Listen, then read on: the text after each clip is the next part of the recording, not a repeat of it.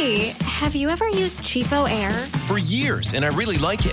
With Cheapo Air, you can book online, use their app, or even over the phone. They've got great prices on over 500 airlines and millions of accommodations. They're my go-to for travel planning. And if you join their Club Miles program, you can earn points to save on the cost of your travel. Book on the app and you get double points. Sounds like it's time I tried Cheapo Air. Call Cheapo Air at 855-247-3279 or visit cheapoair.com slash podcast. Em, yo soy, a mí me acuerdo que Dora Glotman una vez me dijo, Malu, tú eres la eterna estudiante.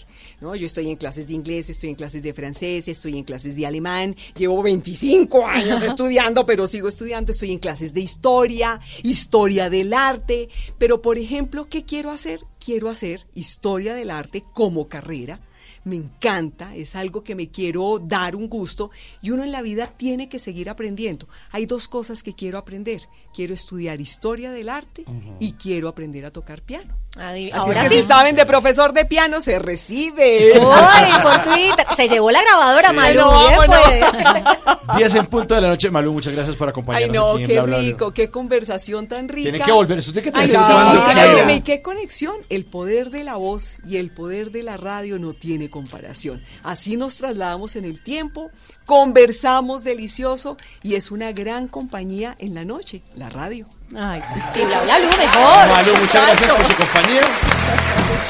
Después de voces y sonidos, los esperamos a todos ustedes para hablar de la migración venezolana. Por ahora, día tras día, Andrés Cepeda. Una flor dura un verano, un verano son tres meses, doce meses tiene un año. Puede un año ser tan breve como es breve el diccionario para definir quién eres.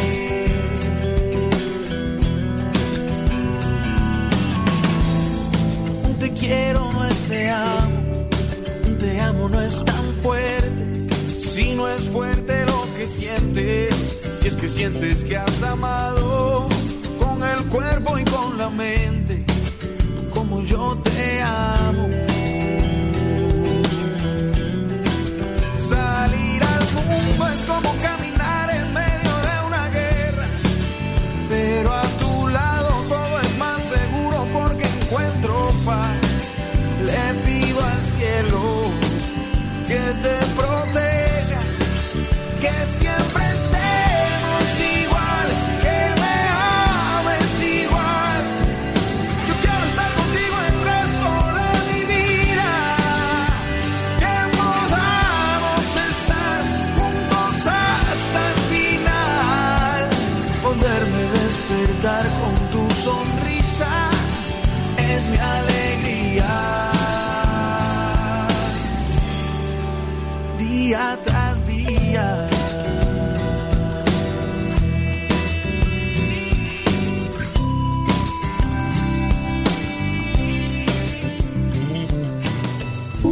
Bla bla blue.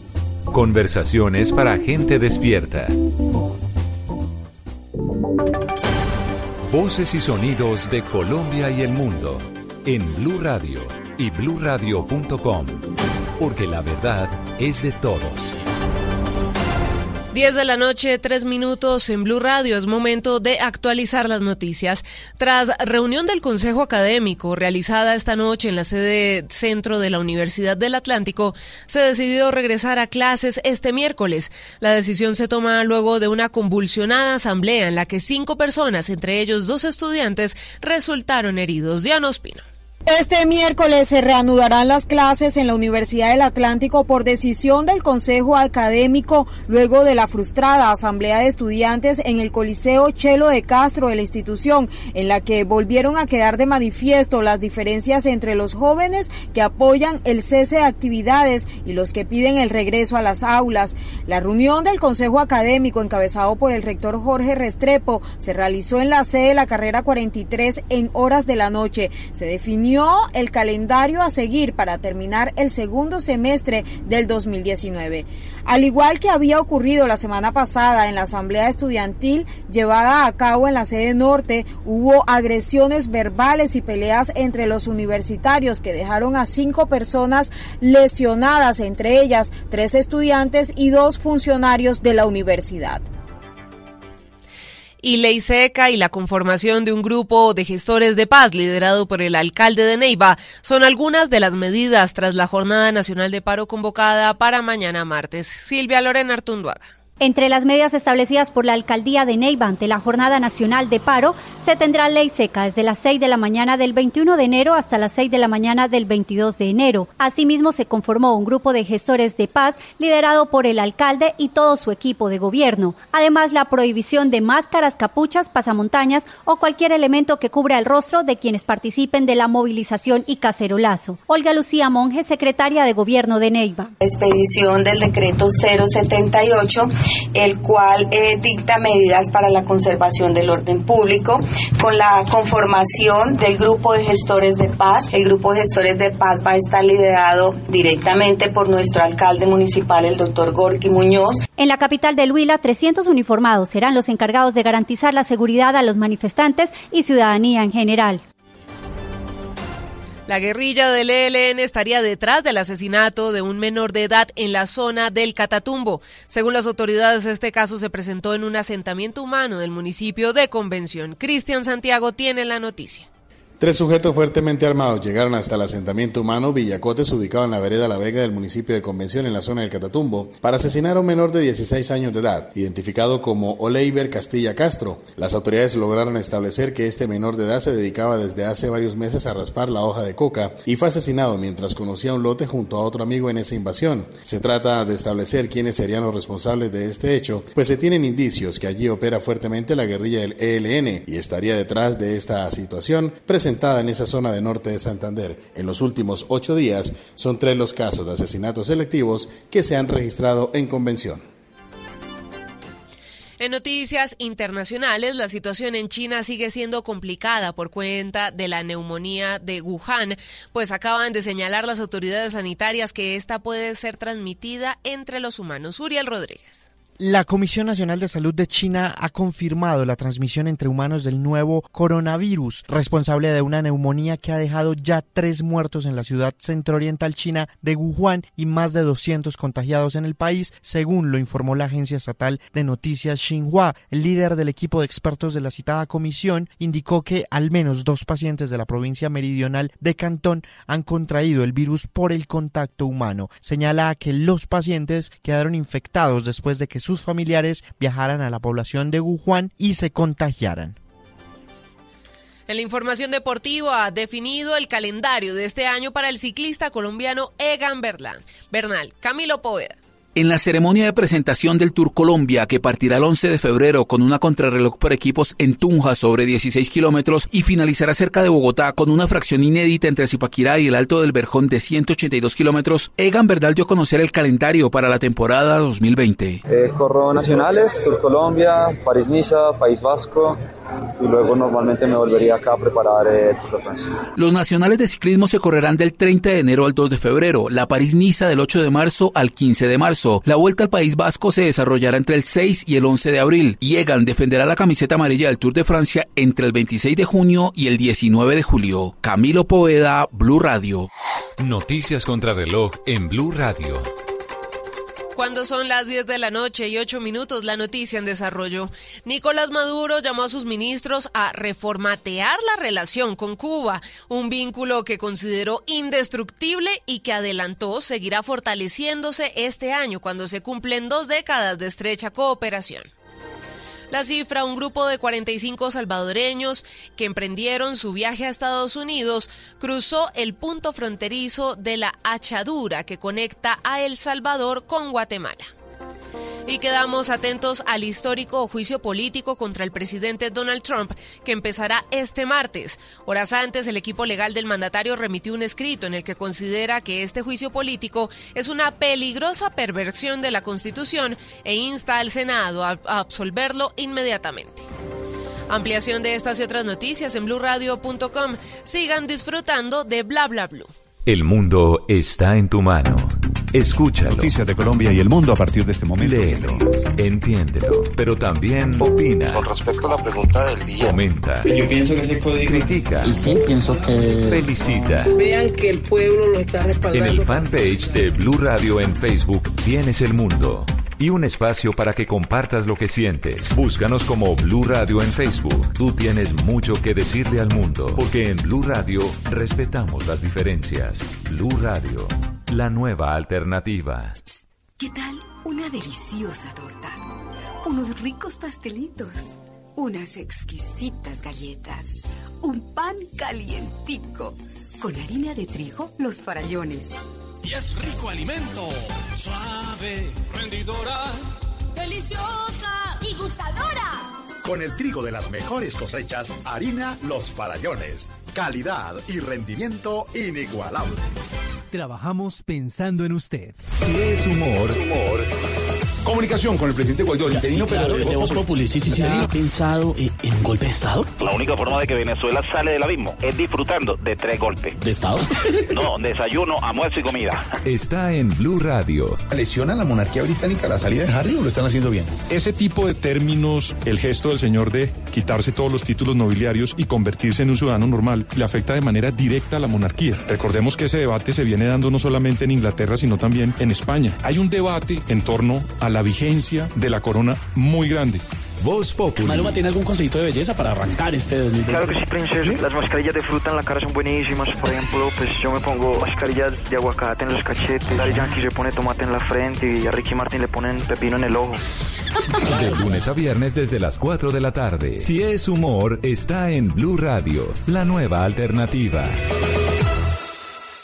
Estás escuchando Blue Radio, un país lleno de positivismo, un país que dice siempre se puede. Banco Popular. En el mundo de antes escuchabas. Viene a Colombia nuestra banda favorita. Y tenías meses de planeación. Hoy escuchamos. Solo por hoy, entradas al Rock Stereo a mitad de precio. Y eso no te da mucho tiempo. En un mundo que va así de rápido, necesitas una tarjeta de crédito express. Solicita la tuya y te la entregamos fácil, rápido, sin papeles y lista para usar. Para que puedas ir al concierto de tu vida. Banco Popular. Siempre se puede. Somos Grupo Aval, vigilado Superintendencia Financiera de Colombia. ¿Qué se requiere para una buena conversación? Un buen tema, un buen ambiente, buenos interlocutores, preguntarle a los que saben y dejar que todos expresen su opinión. Cada noche encontraremos los ingredientes necesarios para las mejores conversaciones en Bla Bla Blue. La manera ideal de terminar el día y comenzar uno nuevo. Bla Bla Blue. Conversaciones para gente despierta.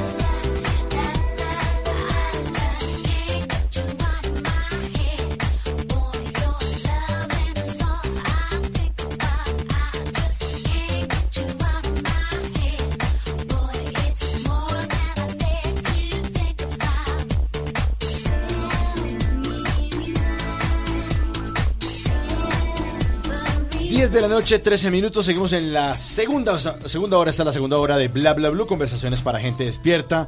Una canción de Kylie Minogue, pero que tiene la base de una original eh, que se llama Blue Monday. Blue Monday.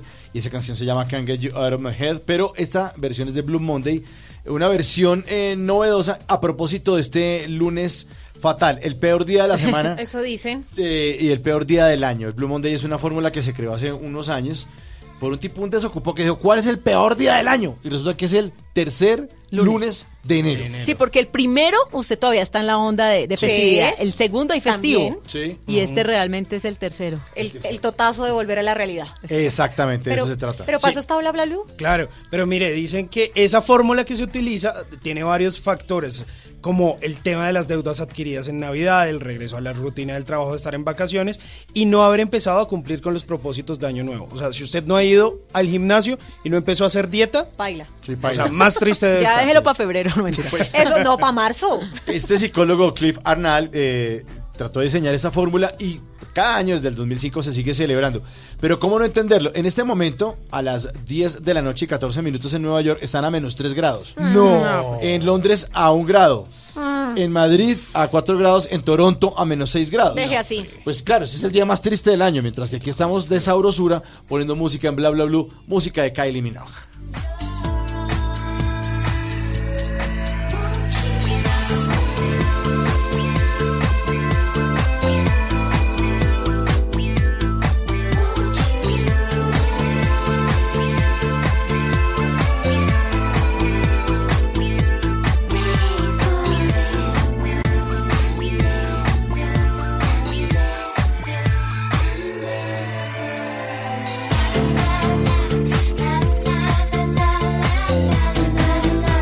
Y en esta segunda hora vamos a hablar en serio acerca de las migraciones. Eh, Carolina Pineda tiene un tema que lo quiere presentar aquí, lo, lo puso en la mesa en la- nuestra sala de reacción. De reacción. De reacción de Bla Bla Blue. Con empanadas incluidas. con, con mucha empanada y mucho ají. Pero vamos a hablar entonces acerca de la migración y el fenómeno de lo que está ocurriendo en nuestro país a propósito de la migración venezolana que se nos volteó la arepa literalmente. Sí, Mauricio, y los que quieran opinar de nuestros oyentes pueden hacerlo a través de redes sociales con el numeral migración bla bla blue. Cuéntenos sus experiencias, lo que quiera hablar, porque aquí hablamos todos y hablamos de todo. Pues desde el inicio de la migración venezolana a Colombia hemos empezado a vivir de cerca ese fenómeno mundial de la migración. Pero ¿de verdad es tan fuerte como parece? La migración es un fenómeno que está alrededor del mundo desde hace mucho tiempo atrás. Desde las guerras las personas deben salir de su territorio y no salen la verdad por gusto propio. Salen buscando un mejor futuro, incluso arriesgando sus vidas como ocurre en las llamadas pateras que atraviesan el mar Mediterráneo para poder llegar a Europa y donde el mismo mar termina regresando los cuerpos a alguna playa. Incluso se dice que es uno de los cementerios más grandes del mundo. Al llegar muchos no entienden el idioma, no saben cómo es la sociedad, cómo es su cultura, sencillamente buscan cómo no morir con su familia. Dentro de Colombia empezamos a sentir una migración que llegó como una gran ola, que fue la llegada de venezolanos a nuestro territorio. Y es que Colombia es un paso obligado si se viene a pie y es la salida a otros países. Durante el año pasado era, común, era muy común ver a los venezolanos en carreteras con el poco trasteo que llevaban con sus hijos. Algunos seguían a Ecuador o bajaban hasta, hasta Argentina o hasta Chile, pero fueron muchos los que se quedaron. Por ejemplo, cifras de Migración Colombia indican que según ese informe entregado en diciembre del año pasado, 911.714 personas han llegado al país a través de las fronteras y sin atender los requerimientos legales. Y el número de ciudadanos provenientes de Venezuela llega a más de 1.600.000 personas a corte 31 de octubre del año pasado. Bogotá sigue siendo la ciudad con el mayor número de venezolanos, con un total de 327.000 en población presente en el país, seguido por Norte de Santander. En cuanto a ciudades, pues viene Cúcuta, en Maicao, en La Guajira, Barranquilla, en Atlántico, Medellín, en Antioquia, Cali, en el Valle del Cauca y Cartagena. Pero también hay que voltear la arepa. Es importante recordar que los colombianos también tuvimos que emigrar a otros países cuando la violencia arreciaba en nuestro territorio. Por eso estamos invitando hoy, invitamos al profesor Andrés Molano Rojas, es profesor de la Facultad de Estudios Internacionales, Políticos y Urbanos de la Universidad del Rosario, catedrático de la Academia Diplomática Augusto Ramírez Ocampo, columnista semanal del periódico Nuevo Siglo, exdirector académico del Instituto de Ciencia Política Hernán Echavarría y exasesor del despacho del ministro de Relaciones Exteriores de Colombia, profesor Andrés Molano. Bienvenido a Bla Bla y a hablar en serio sobre el tema de las migraciones. Muchas gracias Carolina por esta invitación esta noche a hablar en serio. Bueno, pues profesor Andrés, empecemos contextualizándole a la gente el tema de la migración mundial. ¿Qué es exactamente la migración y por qué ocurre? Bueno, esta es una, esta es una pregunta bien interesante porque eh, es un fenómeno que está presente globalmente pero para el cual no hay una única definición establecida.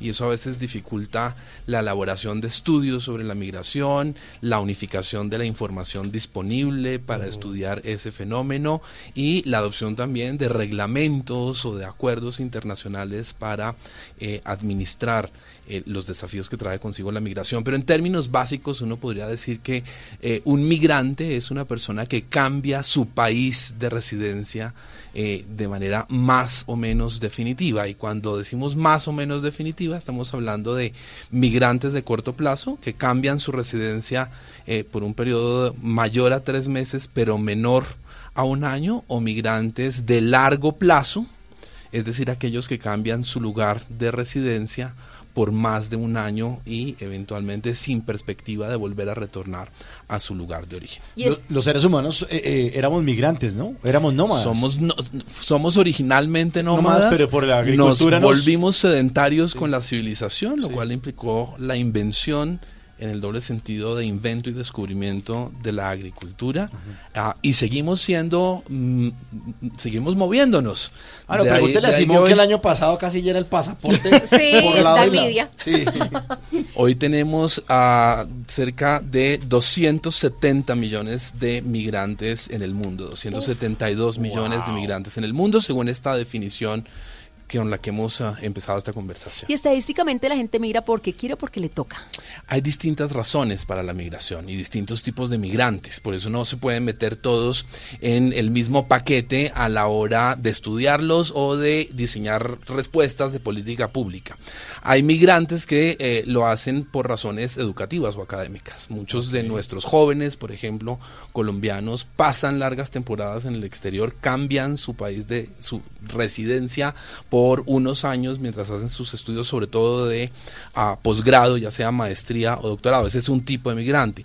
Hay migrantes que lo son por motivos de trabajo, pero no porque vayan a buscar trabajo, sino porque el trabajo que Los actualmente trasladan. desempeñan los trasladan. Ese es otro tipo de migrante que está en unas situaciones, Buenísimo. condiciones muy distintas. Buen Generalmente muy buenas. Pero también están, por supuesto, los migrantes eh, que lo hacen como consecuencia de situaciones de guerra, de conflicto. Migrantes relacionados con el cambio climático es una categoría cada vez más importante. Wow. Los fenómenos extremos de cambio climático están provocando migración.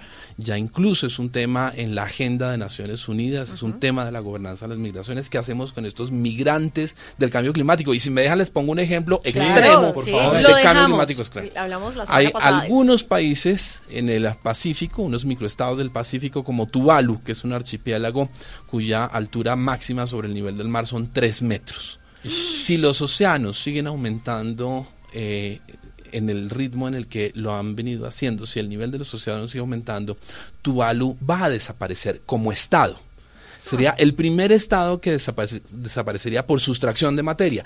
¿Qué vamos a hacer con los tuvalenses o tuvaleños que pierdan su estado y que se vean forzados eventualmente, si ese escenario catastrófico se produce, a buscar otro lugar para establecerse? Y Sería mucha- la primera vez que un estado desaparece por sustracción física. ¿Y es mucha gente? Materia. Ah, no, no son, no son muchos, Son pero 11.192 personas Pero- según... Pero son- Once- once mil. 11.000 Pero se 11.000. trataría de 11 o- mil personas que habrían perdido su estado, básicamente, diríamos, de la noche a, a la, a la mañana. Entonces, tenemos refugiados climáticos, tenemos personas que migran debido a Como lo que situaciones pasó económicas. con Armero en su momento acá en Colombia. Pues los, los- las catástrofes naturales provocan desplazamientos de personas. Eh, Ese sería otro tipo de migración. Eh, la migración interna, que tiene también sus propias manifestaciones, los desplazamientos internos. Eh, pero esto solo para subrayar la enorme diversidad que tiene el panorama de la migración en el mundo. Profesor, pero si hacemos un mapa mundi, ¿cuáles son esos países donde más se migra recurrentemente? ¿A dónde la gente va? La regla general es que se migra de los países menos avanzados hacia los países más avanzados en términos globales. Y eso pues parece una cosa obvia y lógica. Pero ese panorama puede cambiar de región a región.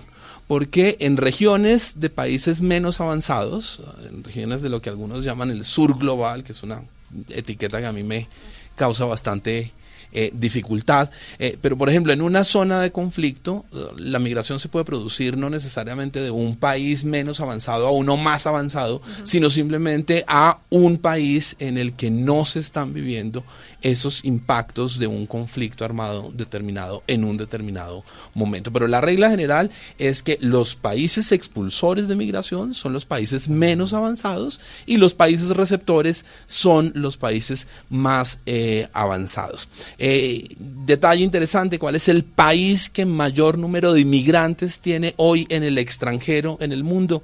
¿Siria? Es India, Wow. con 17,5 millones de migrantes, seguida de México y China, son los países eh, cuyos nacionales más se eh, radican eh, en el extranjero, y el principal país receptor de migrantes eh, es sigue siendo, históricamente lo ha sido en los últimos años, los Estados Unidos, eh, donde hay alrededor de 50,7 millones de, de Bueno, claro, es que si hay 1.200 millones de indios, pues... Eso le iba a decir, ¿eso es proporcional a la población? o 17 no? millones de... Claro, y esos son datos interesantes porque lo que uno va a encontrar es que hay países donde la población migrante es porcentualmente un enorme componente demográfico.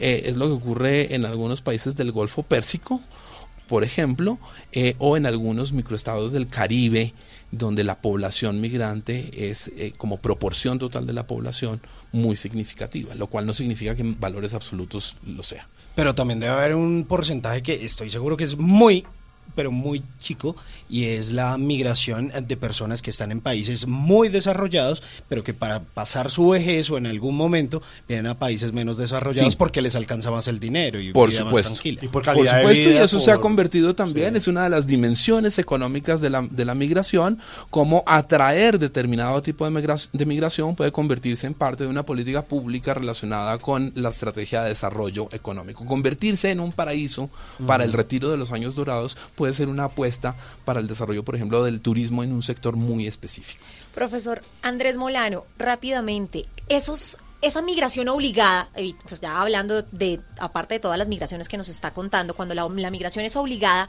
¿es normal que los países receptores empiecen a presentar esos sentimientos xenófobos, como de nacionalismo? ¿Ocurre en todo el mundo o en algunos lugares específicos? A, ver, hay, hay distintos estudios desde las ciencias sociales, desde la psicología, por ejemplo, y la antropología, relacionados con la manera en la que los seres humanos nos relacionamos con lo diferente, con lo que nos parece extraño. Y parecería haber una pulsión casi que instintiva, una reacción biológica eh, ligada con la amígdala. Eh, no con las amígdalas, sino con la, amígdala, la del cerebro. ¿no? Ah, y, hay, y hay suficientes estudios. Esto simplemente para, para decir que la, la xenofobia no es ni tan anormal ni tan normal en el sentido estricto de lo que significa algo que sea normal, es decir, ajustado a la norma, como uno podría eh, creerlo. Las, las, las reacciones de xenofobia dependen de elementos culturales, es decir, qué, ta- qué, tanta, ah, qué tanto acumulado hay en una sociedad de sentimientos xenófobos. Hay sociedades que a lo largo de su desarrollo histórico han sido más xenófobas que otras. Eh, depende también del tipo de migración que se recibe. ¿No? Eh, entre mayor es la afinidad cultural percibida, eh, entre más fácil es la, disolución del, migrante, de la marca de migrante en una sociedad, menos tendencia hay a la xenofobia. Pero siempre es un riesgo, sobre todo cuando se producen grandes migraciones en un corto lapso de tiempo y cuando se presentan además, sobre todo, ciertas circunstancias y oportunismos políticos que pueden aprovecharse de ello. 10 de la noche, 27 minutos. Seguimos aquí en Bla Bla Blue hablando acerca de migraciones. Esta canción que muchos no se han podido sacar de la cabeza. Ay, Dios. Tusa. Les da tusa con esta canción. Es cuando uno migra de tener novio no Yo tenerlo. hice tanto llanto por nada. Ya no tiene excusa. Hoy salió con su amiga. Dice que pa' matar la tusa. Que porque un hombre le pagó mal. Está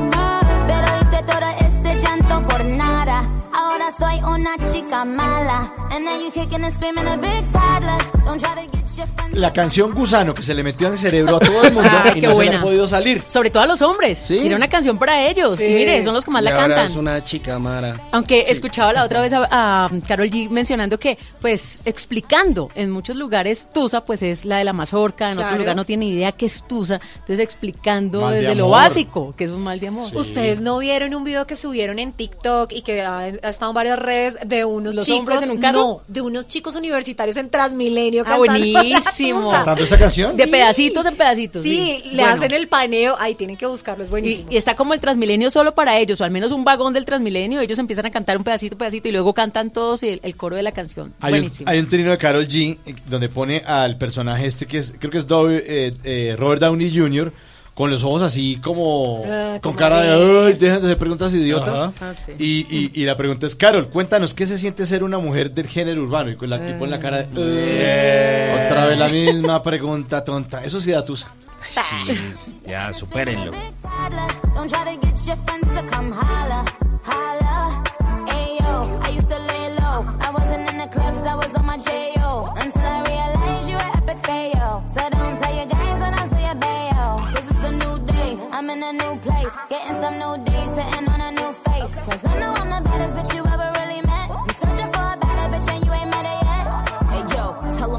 Back off. He wanna slack off. Ain't no more booty calls. You gotta jack off. It's me and Carol G. We let them racks talk. Don't run up on us cause they letting the max off. Bla bla blue. Conversaciones para gente despierta.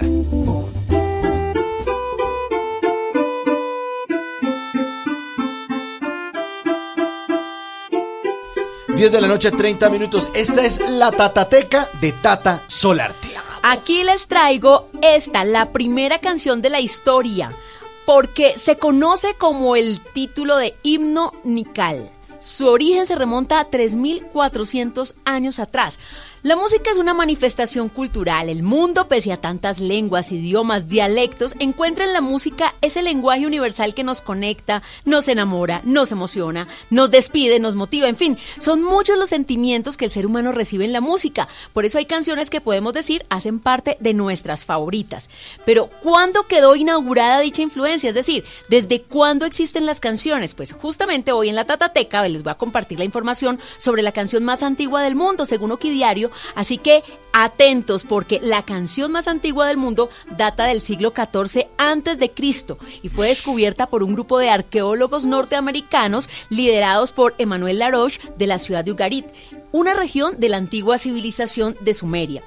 Este himno fue escrito hace 3.400 años sobre una tablilla de arcilla y en el idioma urrita propio de un pueblo del norte de Mesopotamia. Hace 3.400 años. Escuchemos Ayer. un poquito.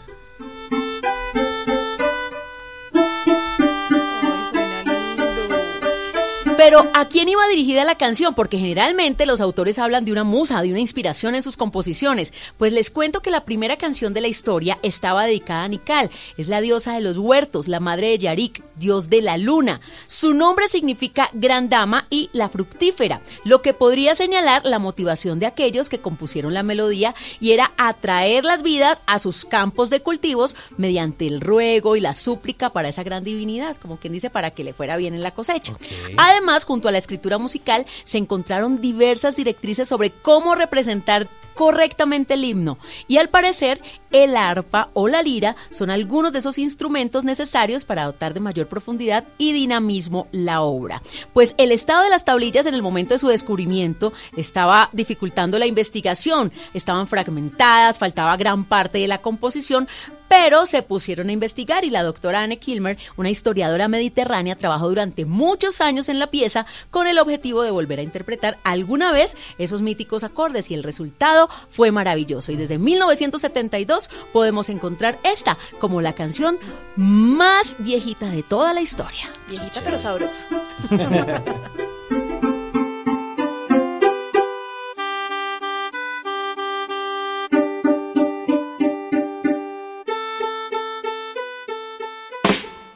Nunca te irás a la cama sin aprender algo nuevo.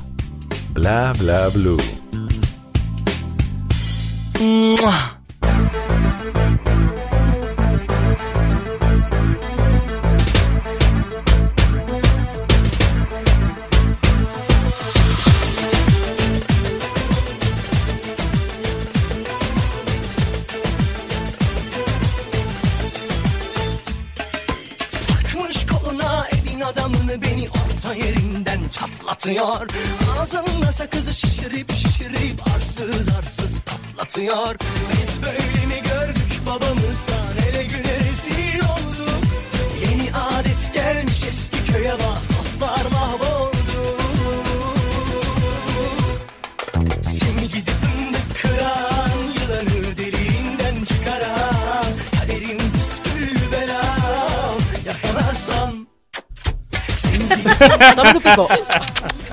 gusta el arte. Tome su Tome su Picasso. Picasso. Ahí está. Esta canción es, es buena para los rolos, ¿no? Porque eh, le preguntan a uno, ¿esta canción la canta Tarkan? Sí, maric. La canción, la Ay, canción no. se llama Simarik, pero ¿qué hago? Simarik. Simarik. Se llama Simarik y la canta Tarkan. Un álbum que se llamó Olurum Sana. ¿Sí? Simarik. Simarik. Sí, de una artista, eh, eso hacía parte del tra- tercer trabajo discográfico de Tarkan, eso se lanzaba por allá en Europa y en Asia en el año de 1997, pero usted que tiene más memoria musical que yo, Mauricio, nos contaba que esto empezó a sonar en Colombia por allá en el 99 y Tarkan es alemán. Así, además. 99, 2000, sí.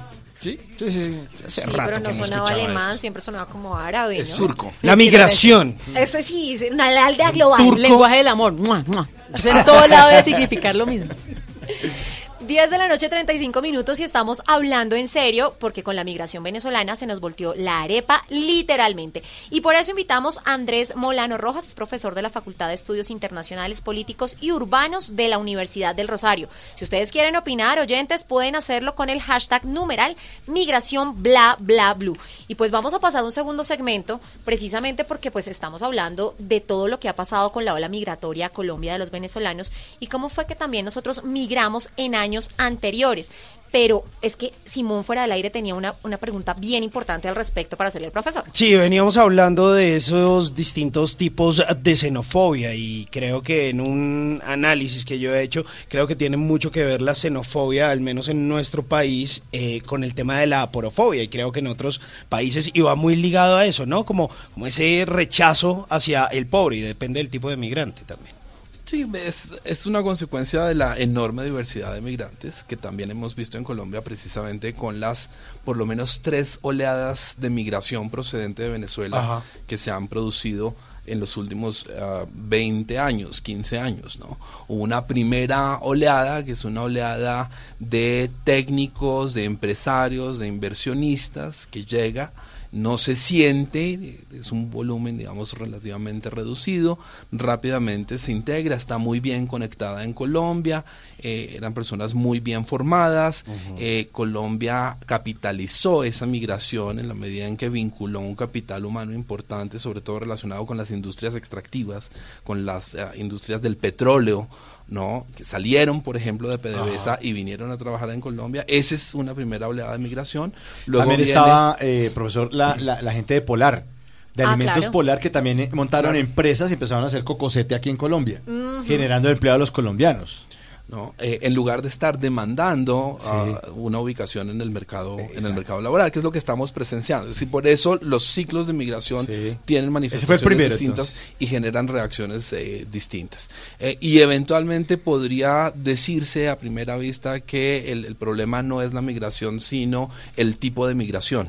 Y eso puede ser cierto porque cada tipo de migración genera distintos desafíos. Y por supuesto, no es lo mismo eh, pensar en respuestas sociales, en respuestas políticas para acoger, para incorporar a niños, por ejemplo, que vienen eh, no con su núcleo familiar, sino eh, desecho su núcleo fa- familiar porque una parte de la familia queda en Venezuela, vienen a veces no con su padre o su madre, sino con su tía con bajos niveles de escolarización, con niveles de escolarización que no son homologables a los niveles que tendrían en Colombia por razón de su edad.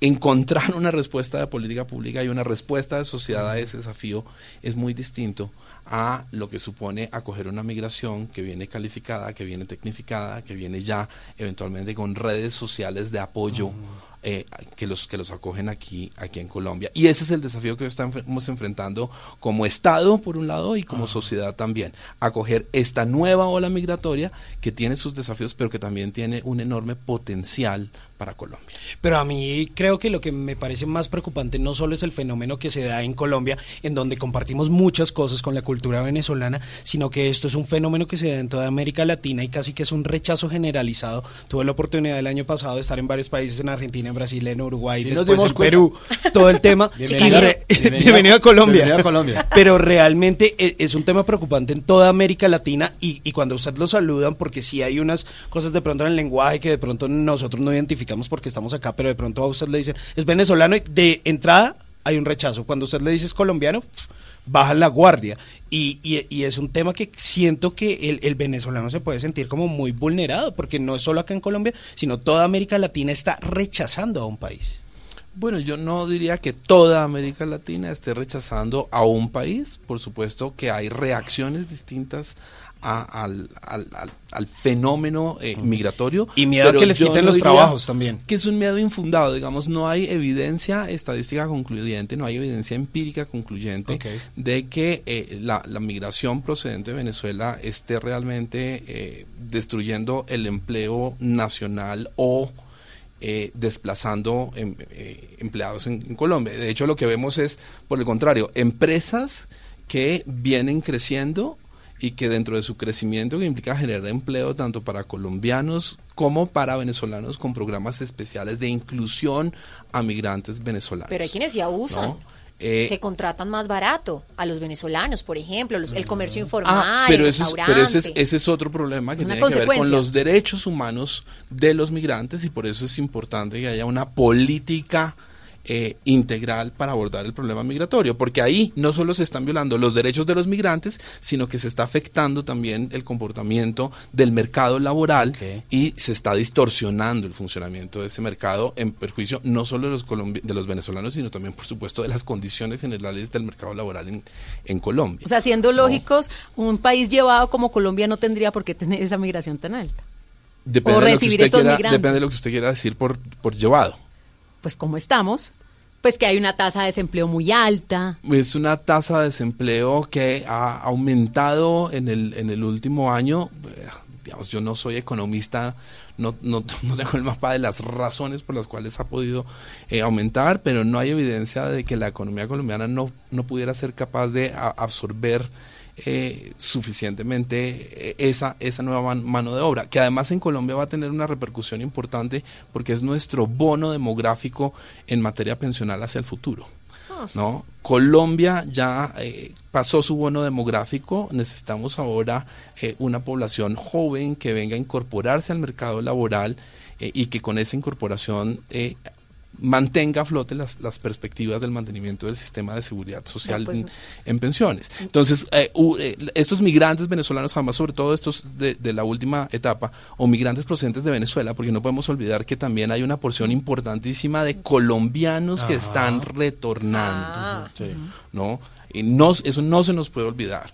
Eh, tiene la- toda la potencialidad de dinamizar distintas actividades de la economía, de incorporarse al sistema educativo. Los migrantes tienen una menor aversión al riesgo, les da menos miedo a hacer cosas, porque lo- de alguna manera lo han perdido todo, han tenido que abandonarlo todo, de tal suerte que le introducen a la economía una suerte de vigor por ese riesgo que están dispuestos eh, a tomar, pueden transformarse en consumidores, pueden acabar eh, siendo también contribuyentes. Eh, entonces hay mayor evidencia, hay mayor eso, evidencia, ¿no? hay mayor evidencia del impacto positivo de la migración parece que del impacto negativo en la migración. Digamos, evidencia en términos de números y de casos eh, estudiados. Todo depende de cómo responden el Estado, los gobiernos, la sociedad y el sector económico a esas oportunidades y esos desafíos. Profesor Andrés Molano, usted estaba hablando ahora de las políticas que se necesitan adoptar. La pregunta la voy a hacer es muy subjetiva. ¿Cómo ve desde su punto de vista esas políticas establecidas por el gobierno nacional y algunas distritales, caso Bogotá? ¿Se están adoptando bien o hacen falta?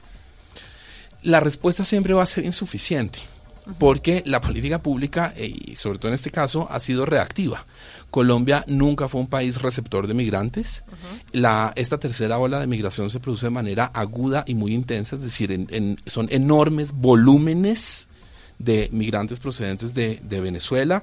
Eh, tenemos, pa- para hablar solo de los venezolanos, 1.630.000 eh, o más venezolanos en, en, en Colombia. Se calcula que el año entrante podríamos tener 2.400.000 eh, migrantes procedentes de Venezuela con intención de permanecer en Colombia. Entonces, el, eh, la respuesta ha tenido que ser construida sobre la marcha. En ese sentido, la respuesta ha sido ah, admirable, porque ha tenido que sortear un, un desafío que no estaba ah, preparada para, para sortear.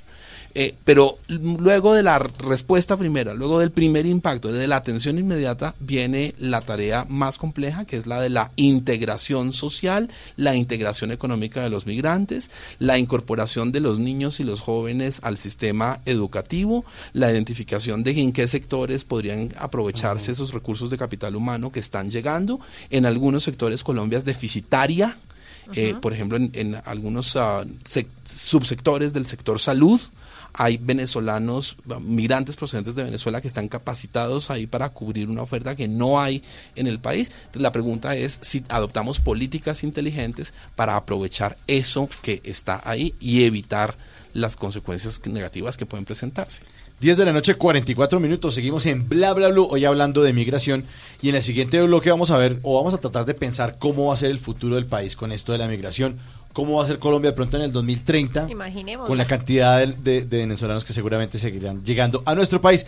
Por ahora, semana nueva, música nueva, pegamos tela. Ella está tan buena como un blon de mare. Va con sus amigas, ya me dice papi. Viste todo de rojo, flow Miami. Tú mueves ese culo y te llevo a los Grammy. Los Real G, mami.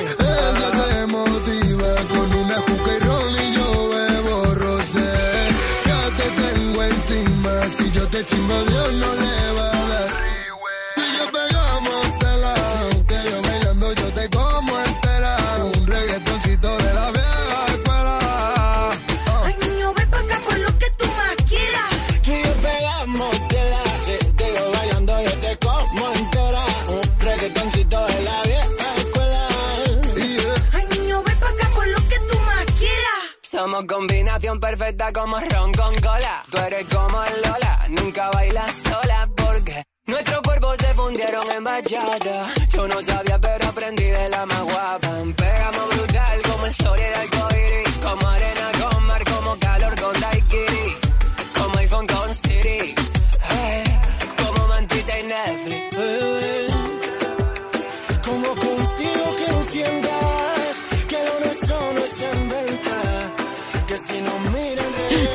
Lérica, Omar Montes, Abraham Mateo, pegamos tela. Eso es como que vamos a coser. No, pues O muy bien. Vea, qué frase tan bonita. No eres una cualquiera. Vaya tela, que yo te untaba con Nutella. No, profunda. No, la de los No. Grammy, la de los Grammy está más lindo. Pero O sea, es más groserita. Sí, claro, pero Tú hágame mueves el favor. ese. Muévese. Fu, y te le llevo a los Grammy. O sea, hay que mover el ca para que me lleven a los Grammy. Pero esta está linda. Somos combinación perfecta, como ron con cola. Tú eres como Lola, nunca baila sola, porque los cuerpos se fundieron en bachata. No. Pero eso no Ellos rima. denominaron esto. Pero, pero, pero es cierto. Aprendí de la más guapa. Pegamos brutal como el sol y el arcoíris.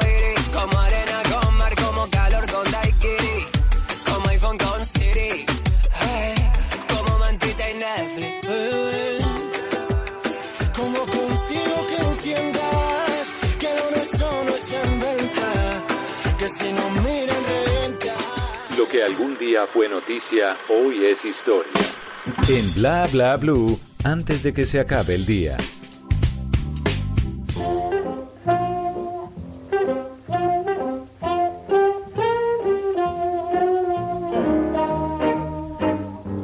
Antes de que se acabe el día, vale la pena recordar que un día como hoy, pero del año 1946, nació David Lynch, director de cine. Desde muy niño comenzó a mostrar interés por el mundo del cine. Mientras completaba sus estudios de secundaria, se matriculó en el Corcoran School of Art de Washington y posteriormente se inscribió a la Escuela de Bellas Artes de Boston, en la que estudió durante un año. Para 1966 se trasladó a Filadelfia y se inscribe en la nueva Academia de Bellas Artes de esta ciudad, donde comienza a sentirse atraído por el mundo del cine. Allí lleva a cabo sus primeros cortometrajes. Tras la realización de distintos cortometrajes y un poco de cortos y largos, consiguió eh, algunos premios. Así que Lynch eh, dirige su primer largometraje, Cabeza Borrada, en 1977.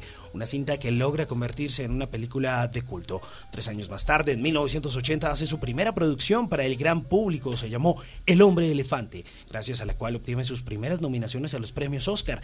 A este trabajo le siguen importantes y afamados títulos que logran consagrar a Lynch como director Terciopelo Azul y Corazón Salvaje. Antes de que se acabe el día, mire a ver si deja de hacerse tantos videos raros en su cabeza y doma ese corazón salvaje para que deje de hacerle escenitas de celos a su pareja y la deje vivir en paz. Nunca te irás a la cama sin aprender algo nuevo. Bla bla blue.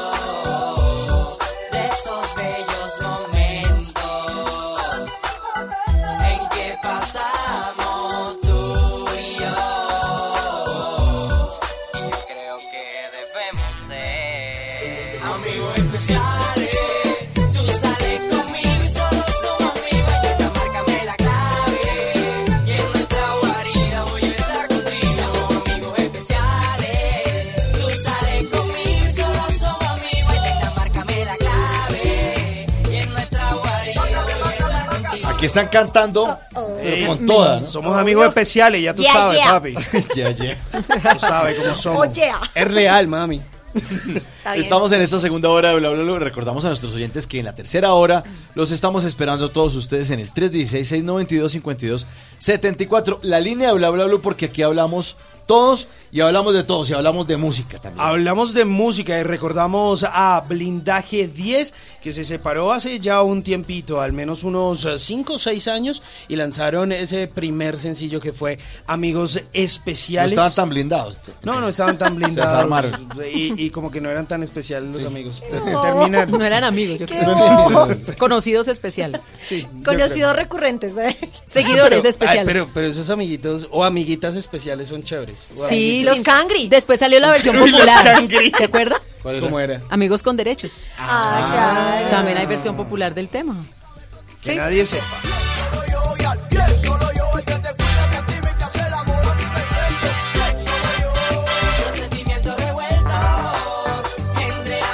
10 de la noche, 51 minutos y hoy estamos hablando de la migración porque con la migración venezolana se nos volteó la arepa literalmente. Y tenemos a Andrés Molano Rojas que es profesor de la Facultad de Estudios Internacionales, Políticos y Urbanos de la Universidad del Rosario. Y pues en este tercer segmento vamos a hablar qué pasará en el futuro si la migración de venezolanos sigue igual. Y justamente según Joseph Merckx un alemán que ha trabajado con la Organización de las Naciones Unidas desde el 89, es el representante del Alto Comisionado de las Naciones Unidas para los Refugiados, ACNUR, dijo, y abro comillas, ahora estamos hablando de 1,6 millones de venezolanos en Colombia, cifra que el próximo año podría crecer a 2,3 o a 2,4 millones.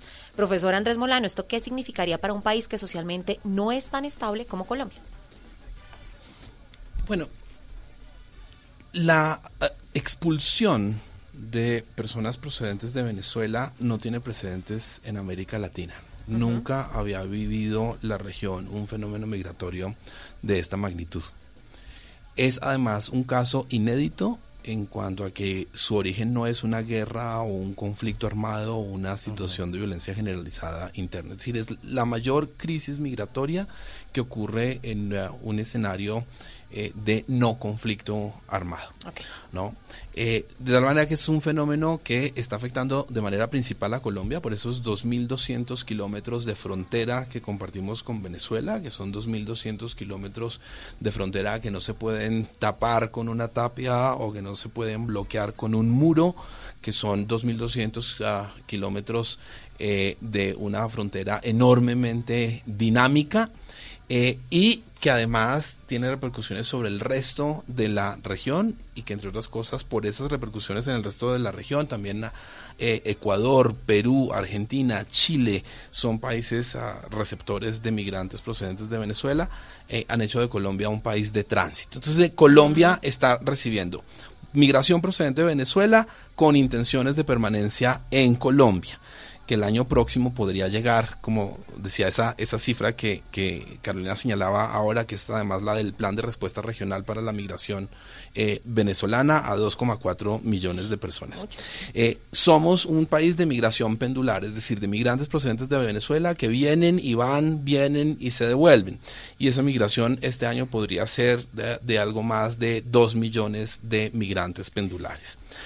Estamos recibiendo nuevamente colombianos que están regresando a Colombia, muchos de los cuales están recuperando su nacionalidad o adquiriendo la nacionalidad a la cual tienen derecho. El año, este año podrían ser casi 700 mil y tenemos cerca de medio millón de migrantes en tránsito, es decir, de migrantes que utilizan Colombia como lugar de paso con ah, el propósito de llegar a otros a otros ah, destinos. No hay ninguna señal de que ese flujo migratorio vaya eh, a remitir en el futuro próximo. Un cambio en la situación política de Venezuela tampoco, Tampoco. significaría que el flujo migratorio vaya eh, a cambiar eh, de inmediato. Por el contrario, en esa etapa de transición podría intensificarse. Y por otro lado, como ya lo he señalado, la evidencia empírica lo que señala es que los migrantes, una vez migran y se establecen, rara vez retornan a su país en la misma proporción que en la que han migrado. ¿Qué implica eso para Colombia? Un enorme esfuerzo que ha hecho hasta ahora en todos los niveles, a nivel, al nivel de los gobiernos locales, a nivel de gobierno nacional, que ha llevado a que el gobierno colombiano reclame el apoyo de la comunidad internacional, es decir, la, la reacción de la comunidad internacional frente a este desafío migratorio eh, ha sido todavía muy lenta y, y no en el volumen que sería eh, necesario. Por ejemplo, este año se esperaba eh, re- recaudar a través de facilidades de, de recursos de la comunidad internacional 315 millones de dólares y solo se consiguieron eh, 193. Y para el año entrante, el- lo que se necesita, el cálculo de lo que se requiere son 739 millones de dólares, ya pensando no solo en la atención humanitaria inmediata, sino en los procesos de incorporación económica y social y en los procesos de intervención en las comunidades. Porque aquí hay algo que es muy importante señalar, el esfuerzo de las comunidades receptoras, de las organizaciones eh, ciudadanas, de los lugares de acogida, la respuesta de los gobiernos locales, la respuesta de la empresa privada en los lugares donde se concentra la mayor recepción de migrantes procedentes de, de Venezuela. Es decir, ha sido una respuesta nacional verdaderamente al desafío de la migración venezolana, pero que ha llevado al límite las capacidades nacionales y por eso o hay un apoyo importante de la comunidad internacional o corremos el riesgo de perder la gobernanza de la migración que hemos tenido hasta ahora en una apuesta para que esa migración procedente de Venezuela sea segura, ordenada y regular, que son los tres principios rectores de la migración en derecho internacional. Profesor Andrés Molaño, ¿a qué cambios culturales nos estamos viendo o nos veremos afectados? ¿Culturalmente podemos tener algún tipo de mixtura? ¿A qué cambios económicos también nos veremos enfrentados? Bueno, los, los cambios, los cambios culturales quizás sean menos ah, notorios de lo que podríamos creer, eh, pensar en otros escenarios, porque somos una cultura relativamente parecida, incluso en términos ah, fonéticos. Ajá. El venezolano suena a veces como colombiano eh, de la costa y es Ajá. fácil Sí, claro. eh, confundirlos. Y gastronómicos ¿no? también. Eh, gastronómicos, pues tenemos una eterna disputa histórica acerca de la De la arepa. de la paternidad de la, Claro. de, de- de la arepa. Ah, pero, pero lo, lo, lo que ocurre es que hay un enriquecimiento de los elementos culinarios, de lo que suele ocurrir con estos procesos migratorios.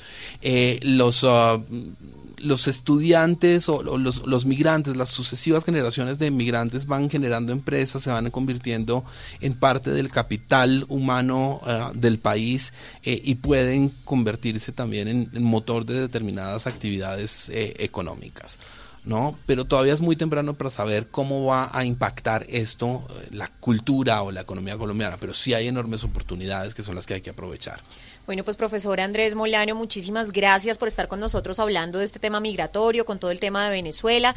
Pues, ¿qué pasa con la empatía? ¿No seremos capaces de convivir en un mundo para todos? Pues claro, las transformaciones son evidentes en explosión demográfica, en cambios culturales, pero es lo que tenemos. Muchísimas gracias por estar con nosotros. A ustedes, muchas gracias. 10 de la noche, 58 minutos, viene voces y sonidos y regresamos con las llamadas de nuestros oyentes aquí en Bla Bla Blue. Música nueva, Jonas Brothers. Caught my heart about one, two times. Don't need to question the reason I'm yours. I'm yours. I know the earth will lose a fight just to see a smile. Cause you got no flaws. No flaws. I'm not trying to be your part-time lover. Sign me up for them full-time. I'm yours. All yours. So what a man gotta do? What a man gotta do? To be totally locked up by you. What a man gotta say, what a man gotta pray to be your last good night and your first good day. So what a man gotta do, what a man gotta do to be totally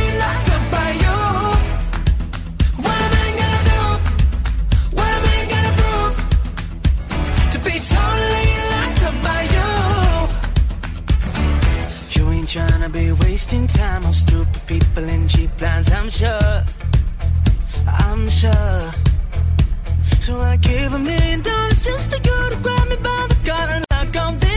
Semana nueva, música nueva en Bla Bla Blue. What Man Gotta Do, una nueva canción de los Jonas Brothers que decidieron en regresar el año pasado luego de estar eh, en proyectos eh, personales. Dijeron, "Ah, creo que la fórmula es estar un poquito unidos. Ya nos habían presentado una canción junto a Sebastián Yatra, pero en este 2020 vuelven con un sonido que ya les conocíamos a estos hermanos muy famosos por eh, los canales de cable. Y bueno, regresan con esto que suena chévere. What Man Gotta Do. Y llegan con gira también, porque el 25 de enero van a estar de concierto en Los Ángeles. Mientras acá en el mundo vamos a celebrar también el Año Nuevo Chino, ¿no? Ese día. El 25, el 25 de enero. 25. Sí, señor. 11 en punto, viene voces y sonidos y ustedes en el 316-692-5274 harán parte de Bla Bla Blue.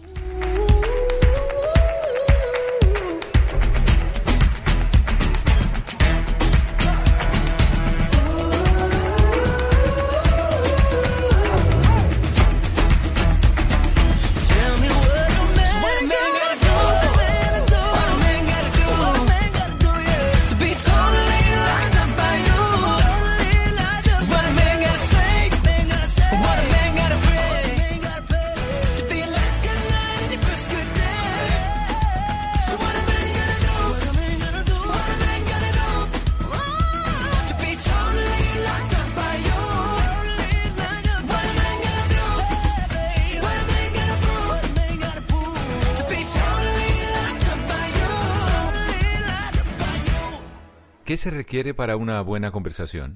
Un buen tema, un buen ambiente, buenos interlocutores, preguntarles a los que saben y dejar que todos expresen su opinión. Cada noche encontraremos los ingredientes necesarios para las mejores conversaciones en Bla Bla Blue. Conversaciones para gente despierta. De lunes a jueves desde las 9 de la noche por Blue Radio y bluradio.com. La nueva alternativa. Voces y sonidos de Colombia y el mundo en Blue Radio y bluradio.com. Porque la verdad es de todos. Son las 11 de la noche, dos minutos. Esta es una actualización con las noticias más destacadas a esta hora en Colombia y el mundo.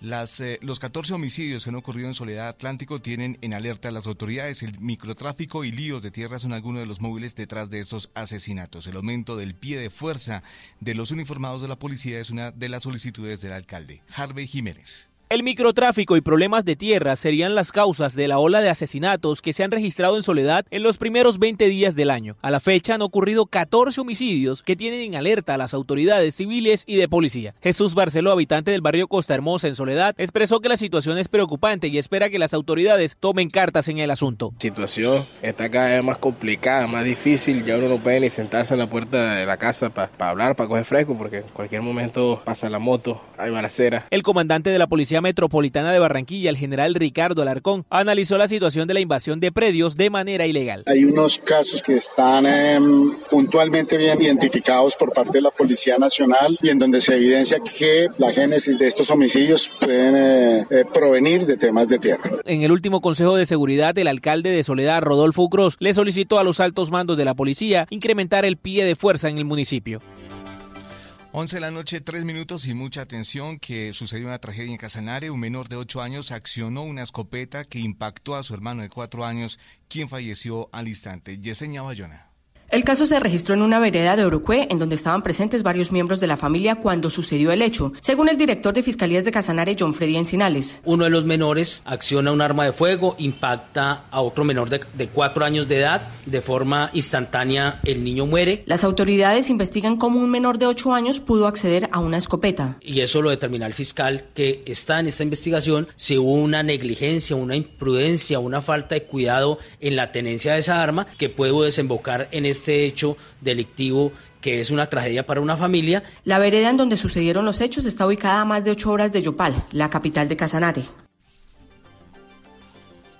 11 de la noche, 4 minutos. En los Montes de María, líderes sociales de la Mesa de Víctimas dieron a conocer que en las últimas horas salió de ese territorio una excombatiente de las FARC que venía siendo amenazada, al parecer, por grupos disidentes. José Donado.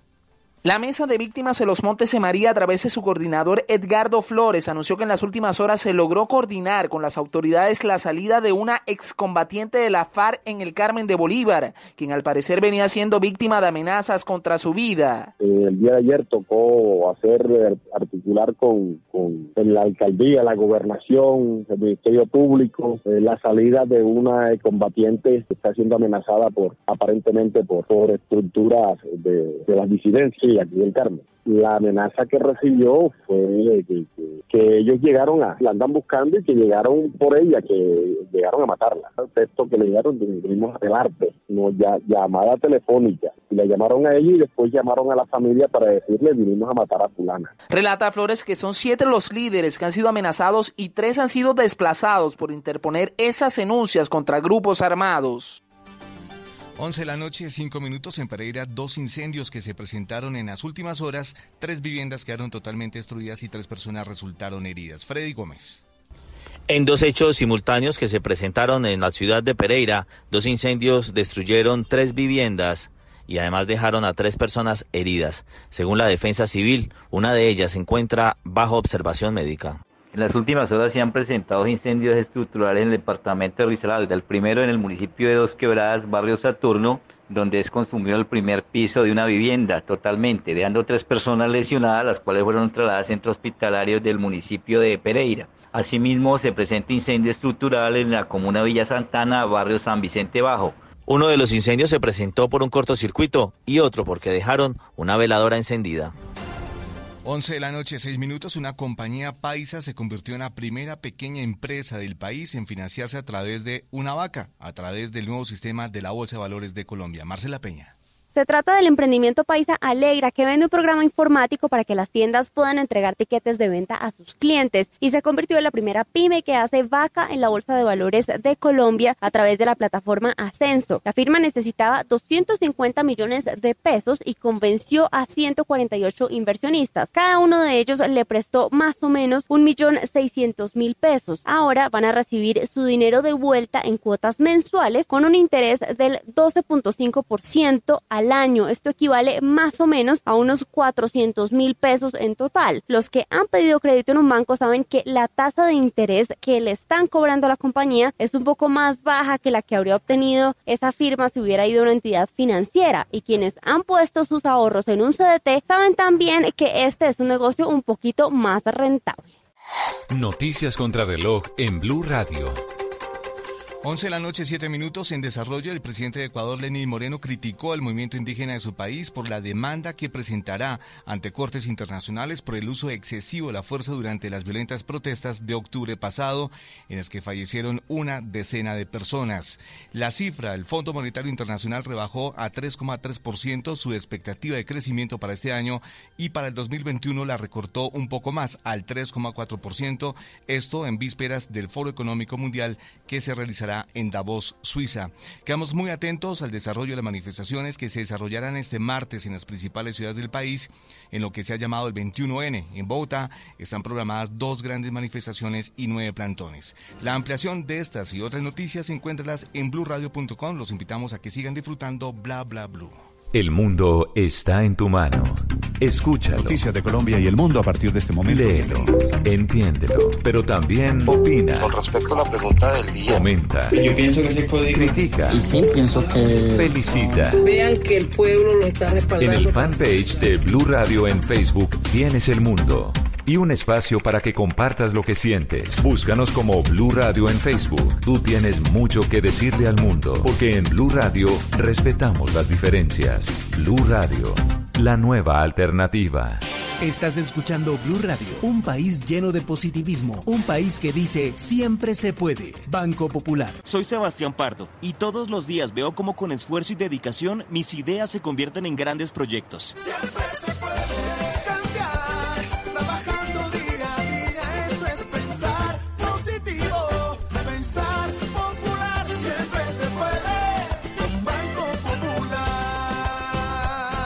Sebastián es cliente del Banco Popular y junto a él pensamos que si miramos la vida de manera positiva, sabremos que siempre se puede. Banco Popular, somos Grupo Aval y la Superintendencia Financiera de Colombia. Si es humor, Comunicación con el presidente Guaidó, interino, pero de Voz Populi. Sí, sí, sí. ¿Ha pensado en, en un golpe de Estado? La única forma de que Venezuela sale del abismo es disfrutando de tres golpes. ¿De Estado? No, desayuno, almuerzo y comida. está en Blue Radio. ¿Lesiona la monarquía británica la salida de Harry o lo están haciendo bien? Ese tipo de términos, el gesto del señor de quitarse todos los títulos nobiliarios y convertirse en un ciudadano normal, le afecta de manera directa a la monarquía. Recordemos que ese debate se viene dando no solamente en Inglaterra, sino también en España. Hay un debate en torno a la vigencia de la corona muy grande. Voz Populi. Maluma tiene algún consejito de belleza para arrancar este 2020. Claro que sí, princesa. Las mascarillas de fruta en la cara son buenísimas. Por ejemplo, pues yo me pongo mascarillas de aguacate en los cachetes. Daddy Yankee se pone tomate en la frente y a Ricky Martin le ponen pepino en el ojo. De lunes a viernes desde las 4 de la tarde. Si es humor, está en Blue Radio, la nueva alternativa. Háblenos de usted. Llámenos al 316-692-5274 y cuéntenos su historia.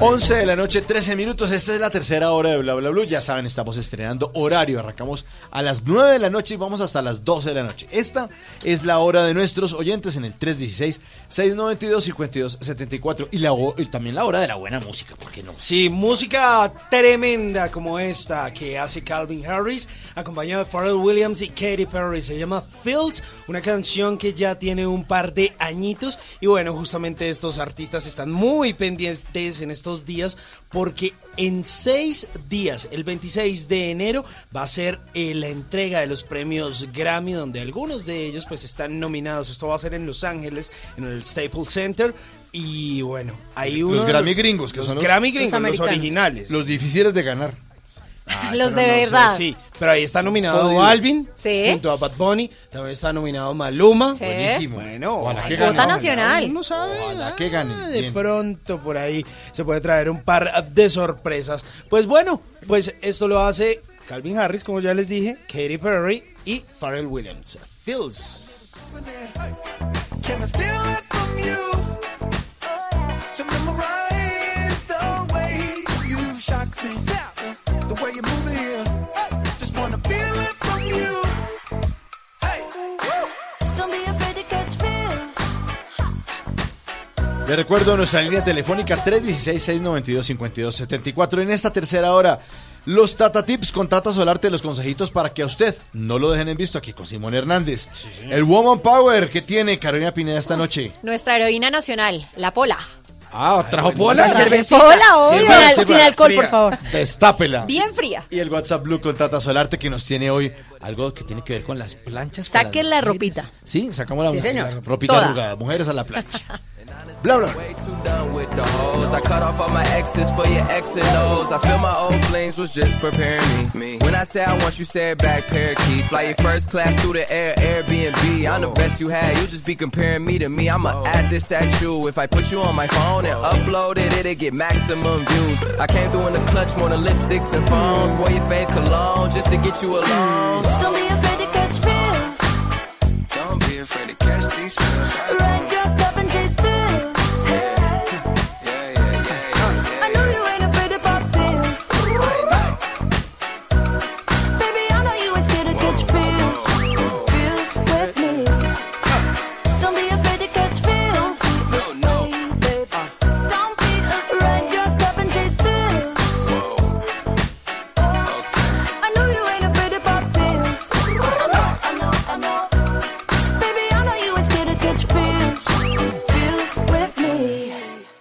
Porque la vida viene sin instrucciones, aquí está Tata Solarte con los Tata Tips. Empezamos la semana y como decía nuestra invitada de la primera hora, la vida hay que hacerla fácil. Ay, sí, voy a poner eso en mi casa. Sí, hay que hacerla Esa fácil. frase. Entonces estos tipsitos le caen, no sé, como anillo al dedo para que no se enrede, no se complique la vida. Malú fue inspiradora. Ay, sí. Y divina. la de frases que votó, No, hágame el favor. no, no, no, todo. Hay que volverla a invitar. Sí, sí, sí. Y la tenemos aquí nomás, hay que traerla. Sí. Para la segunda hora, después para la tercera hora. Así. bueno, pues les quiero decir que muchos salimos del paso con un sanduchito y qué rico hacerlo calientico. La Sí. Sanduchera se ha vuelto como indispensable. Lo máximo. En muchos hogares es una comida rápida, pero en el fondo, ¿a ustedes no les parece que cuando uno hace el sanduchito, que usted lo hace, es como saludable? Claro. Porque usted Sí. le puede poner el pan que quiere, usted le puede poner salsas. verduritas.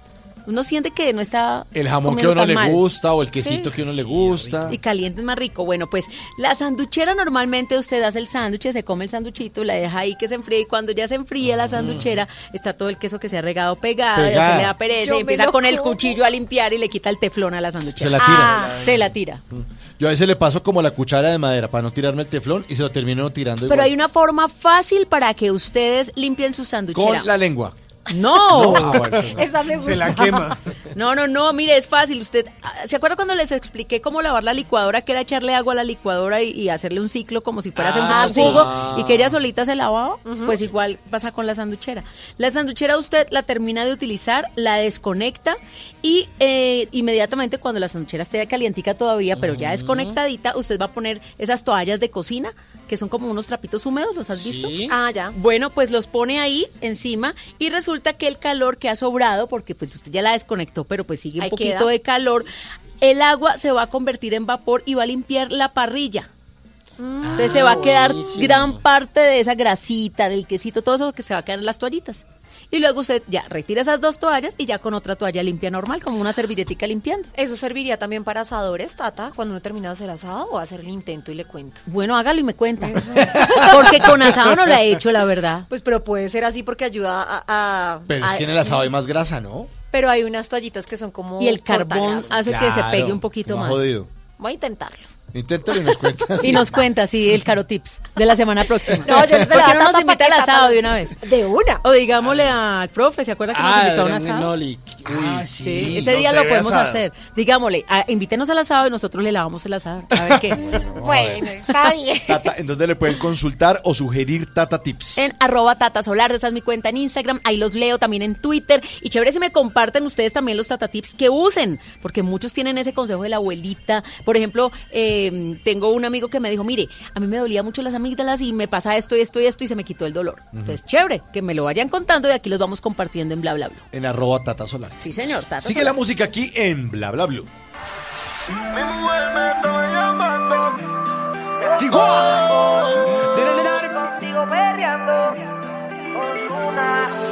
Mi mujer me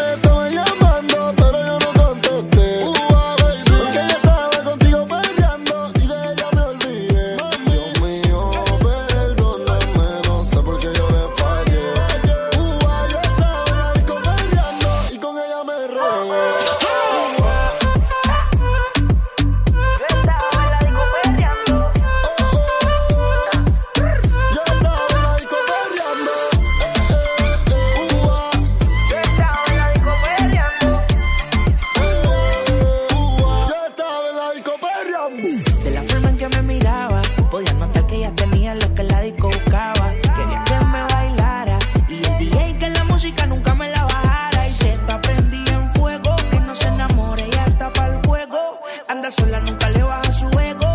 Me provoca y facilito me le pego. Y es que se está prendida en fuego, que no se enamore, ella está para el juego. Anda sola, nunca le baja su ego.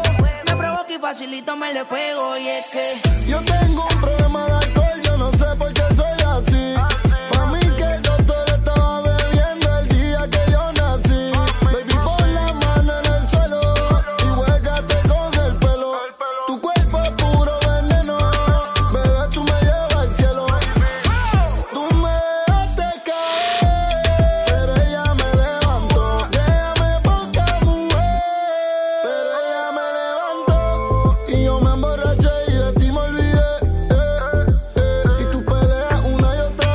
11-21, está el, el de las pilas, el doble A. El doble A. Sí. Vamos a ver cuándo sale el, el, el triple A.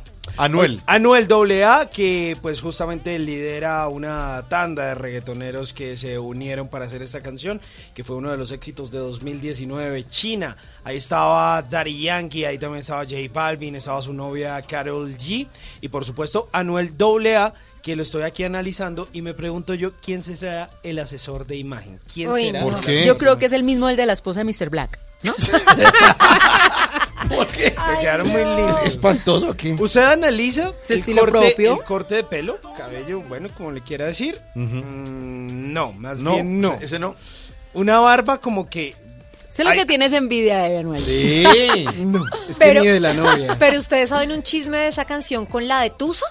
Mi mujer me estaba llamando y yo no, lo, no le contesté. Y en Tusa dice que la llamó y la dejó en buzón para que esas dos canciones se conecten. O sea, ¿la, la tusa era una conoce- china? No, la Tusa, o sea, era Carol G y Anuel. Mi mujer me estaba llamando, pero yo no contesté. Y Carol G lanza la Tusa, que dice que lo llamé y me dejó en buzón. Y se conectan las canciones. El conocimiento es Wow. Reggaetonístico. Yo no sé por qué siento que me están enredando. Sí, yo también. Sí. No es carajo. el chisme, No es el entiendo chisme. un carajo. Y no le contesté, no sé por qué fallé. Pero sí sé que rico la pasé. A las 11 de la noche, 22 minutos, en nuestro teléfono celular de todos los oyentes,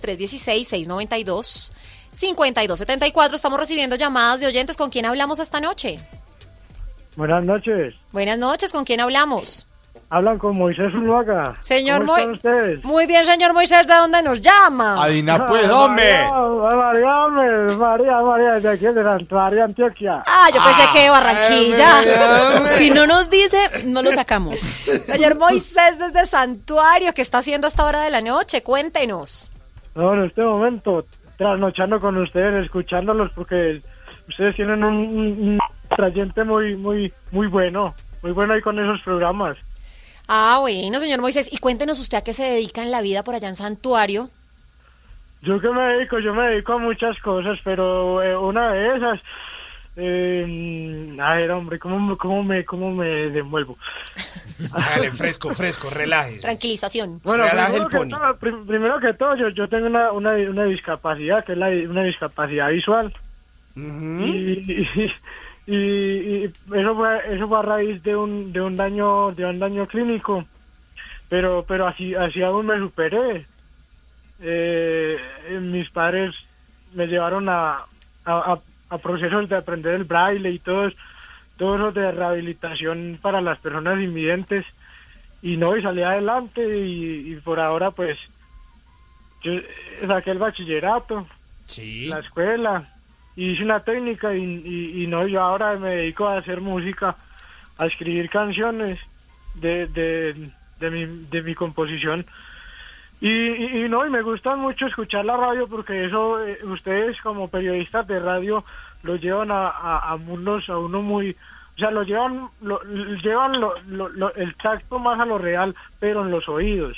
¿Sí me entiende? Como uno no puede ver la imagen, ustedes se la describen a uno casi por obligación, porque como la radio se escucha, no más. De acuerdo, sí. Entonces, El escenario de la mente que llaman. Sí, claro, claro.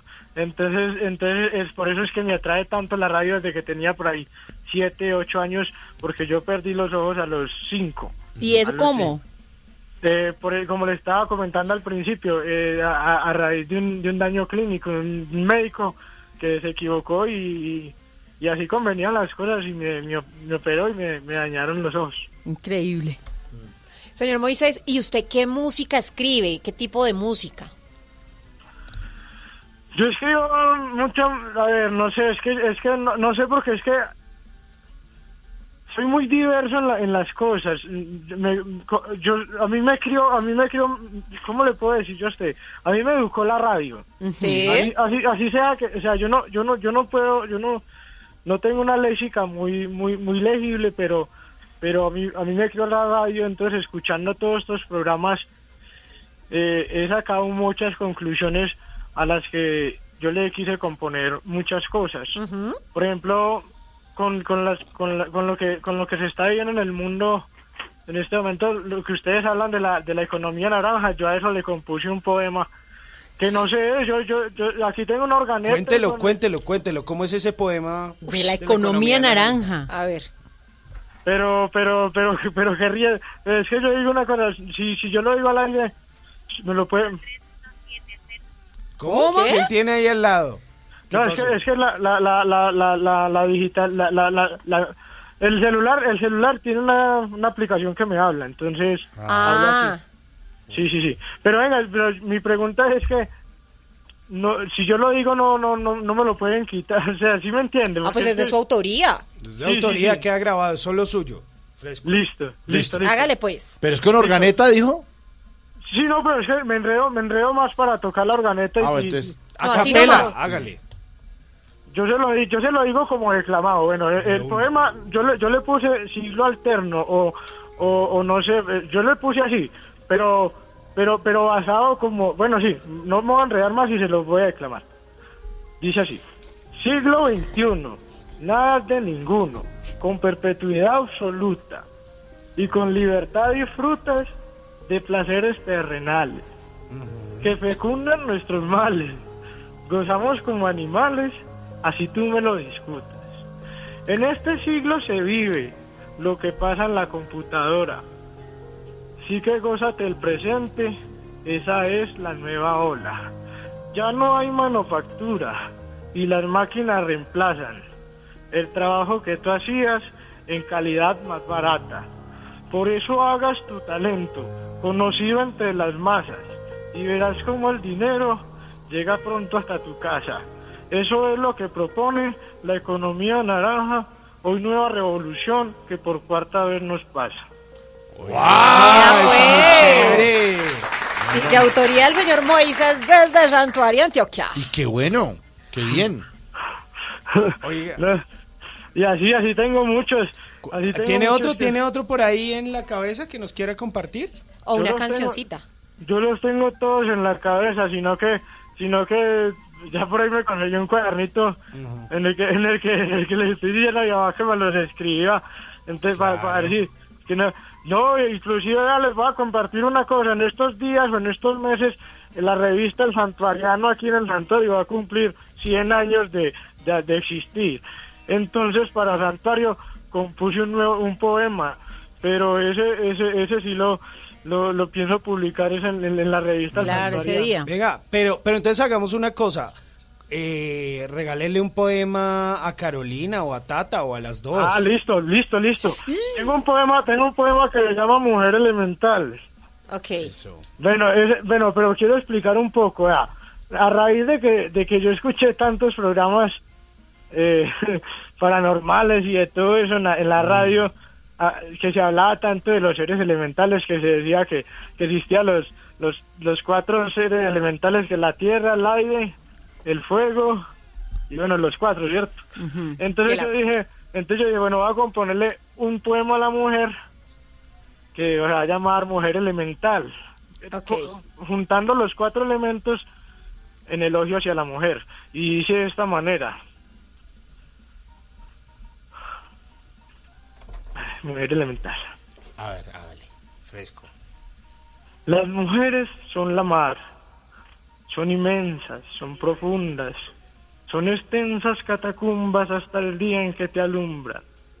Tierra son, pues de sí, nace un fruto, el que cuidan y enseñan sin ánimo de lucro, pero eso lo hacen ellas por amor y con buen gusto. Son brillantes, son pasión, un volcán en erupción en momentos de pasión. Son las musas del planeta, reinan en el corazón de los pechos de encendidos con la llama del amor. Ellas suelen ser el viento que en el campo mueve ramas. Estos versos son elogios a tan dignísimas damas, inspiración de un poeta y su palpitante alma. ¡Ay, me encantó! Ya me enamoré, Moisés. Sí. Bueno, Moisés, muchísimas gracias por haberse comunicado con nosotros aquí en Bla Bla Blue. Le mandamos un abrazo y usted como buen oyente de Bla Bla Blue ya sabe que nosotros siempre despedimos a nuestros oyentes con canciones. Eh, y que tienen que ver con lo que ellos hacen. Pues usted que es tan, tan, tan, tan, tan querido, tan amoroso, pues le tengo esta canción de Romeo Santos, Cancioncitas de Amor, para Moisés allá en Santuario Antio- Antioquia. Un abrazo. eh, muchacho, buena, buena, excelente. Besos, Moisés. Chao, un abrazo. Chao. Hasta luego. Esas horas las detesto por estar sonando cancioncitas de amor, melodías que relatan lo perfecto. Quizás esos cantantes no le han roto el corazón.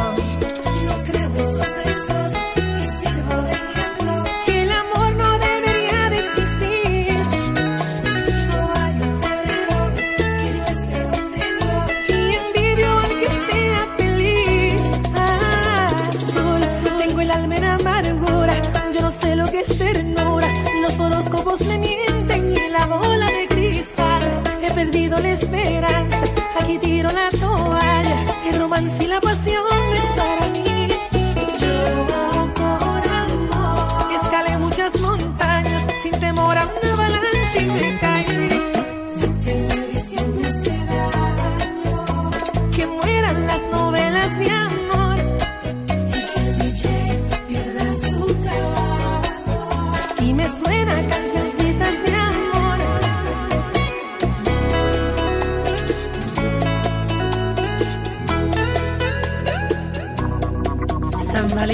Se ha convertido en un negocio.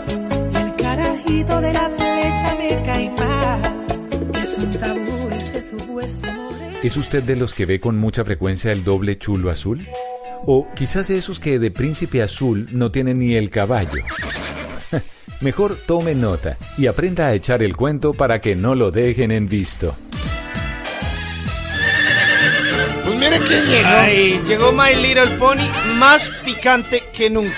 Uy, hijo de madre, sí. Ah, ¿Qué? A ver. Está en- picado. Está primero, picado porque... A ver, entréguele ese habanero a la Pineda. Pero es que a mí no me gusta la ají. Bueno, no gracias. Gracias, mi amor. Entréguele. Está ese picado. habanero a, a la tata. A ver, a ver. Mua, mua, mua. Que, que Pineda no le dio pico. Bueno, está bien, pero solo uno, porque es más abusivo. Mm. ¡Ay, ya! Hay que Eso. consolarlo porque acuérdese que el pony es de millonarios como Simón, hay que consolarlo. Ah, por eso está tan raro y me la mió toda. Ajá. ¿La mío? Sí, me la envió. Ah, bueno. ¿Y, y a Mauricio? No, a mí no. Abrazo. No la- no Sí, la no, solo el abracito, tranquilo. Está bien. Pues mire que eh, justamente estábamos ayer viendo a Millitos perder eh, contra el América, como ya nos lo ha hecho saber Tata en repetidas ocasiones, y eh, nos encontramos con una, con una mexicana. Órale. Oh, estaba, estaba viendo, no sé qué, le dijeron, no, la vamos a llevar a ver al mejor equipo de Colombia. Santa Fe. Y No, eh, vio perder a Millonarios. Entonces... ¿Y al qué era? Al rojo. que- al rojo. Pues resulta que en medio de todo eso, pues nos encontramos con la mexicana y salimos y nos pusimos a hablar. Y yo le dije, pues, ¿por qué no nos tomamos unos tequilas y vamos y comemos algo Hmm, bien mexicano? Rico, rico el plan. tan, una margarita va, una margarita viene. Y empezamos a hablar sobre México. Y entonces yo le dije, eh, yo empecé ahí como, como a contarle un par de cosas. Y me acordé de esta sección que se llama Que no lo dejen en visto, que es casi que un esfuerzo, una obra de caridad. Mm. Para, para, para esas personas que los dejan en visto, que los dejan en ese doble chulito azul. Sí, que a usted nunca le pasa. porque- no, a mí no, me No, pasa. jamás. No, sí. No, nunca. Porque, porque usted puede ser feo, usted puede ser. eh, puede tener mil defectos, Sí. puede- mejor dicho. Pobre pero- bobo. Pobre bobo. Antojado. calvo llevado, pero mejor dicho. pero no se merece que lo dejen en visto. Sí, doble chulito azul. Mejor dicho, siempre tengo un tema interesante de conversación y esta vez hablábamos sobre México. Yo le decía, tú sabes que la presencia humana en México se remonta 30 mil años atrás. Después de miles de años de desarrollo cultural, pues surgieron en el territorio mexicano varias culturas. Las mesoamericanas, las aridoamericanas y las osea oasiamericanas. Y ahí salieron los mayas, los aztecas, Ah. un montón de culturas y por eso pues México tiene una vasta cultura. Y ella como, pues órale, pues, pues, a poco que lo sé, Ah, ¿ella sí lo sabía? que lo sabe. ¿Ella lo Entonces sabía? le dije, sabía que México cuenta con 120 millones de personas y que se hablan alrededor de 284 idiomas en este país, que es el país hispanohablante más poblado y es el séptimo país con mayor diversidad lingüística del mundo. Mire Ay. Eso, sí no, lo, eso sí no lo Yo sabía de usted ella. ya terminaba la conversación. Yo no, otro tequila. sírvamelo. Uy, o sea, de sírvamelo. margaritas a tequilas puros. Sí, no, porque ya, eso, ya se había acabado el limón. Ah, no, pues ¿a dónde lo lleva? ¿A dónde la lleva que se le acaba el limón? No sea Entonces yo, chichipato. no, no, no, venga aquí, tome su tequilita. Y eh, sabía que según la Organización Mundial de Turismo, México es el principal destino turístico de América Latina y el décimo más visitado del mundo. Es que México, México es un país encantador, porque por donde usted lo mire le encuentra historia, Todo. cultura, belleza, un paisaje. La comida. Puebla, Oaxaca. Por todo lado, es que usted Roo, está por México. arriba, por el lado, por el Pacífico, por el Atlántico, abajo, todo. Además, usted quite, si usted quita México de la historia de la humanidad, cambia la humanidad. Oh, el claro, inventor de la pastilla anticonceptiva fue un mexicano, premio Nobel de Medicina. Mire usted. ¿Qué sería el mundo sin Cantinflas? Bueno, sin También, Chespirito. Sin Chespirito. Sí, sí, sí. Hablando en el serio. doctor Cándido Pérez. Sin Talía. Bueno, sin Talía podemos vivir. Ustedes sabían que la UNAM o la Universidad Nacional Autónoma de México se fundó en 1551. Imagínese. Y fue la primera institución universitaria en ofrecer cátedras en América, formada por las facultades, pues América Latina, facultades de Medicina, Teología, Leyes, Artes y más. La UNAM de México, que ese campus es gigante, es enorme. De hecho, hay buses y todo. Y muy buena educación. Muy bonita.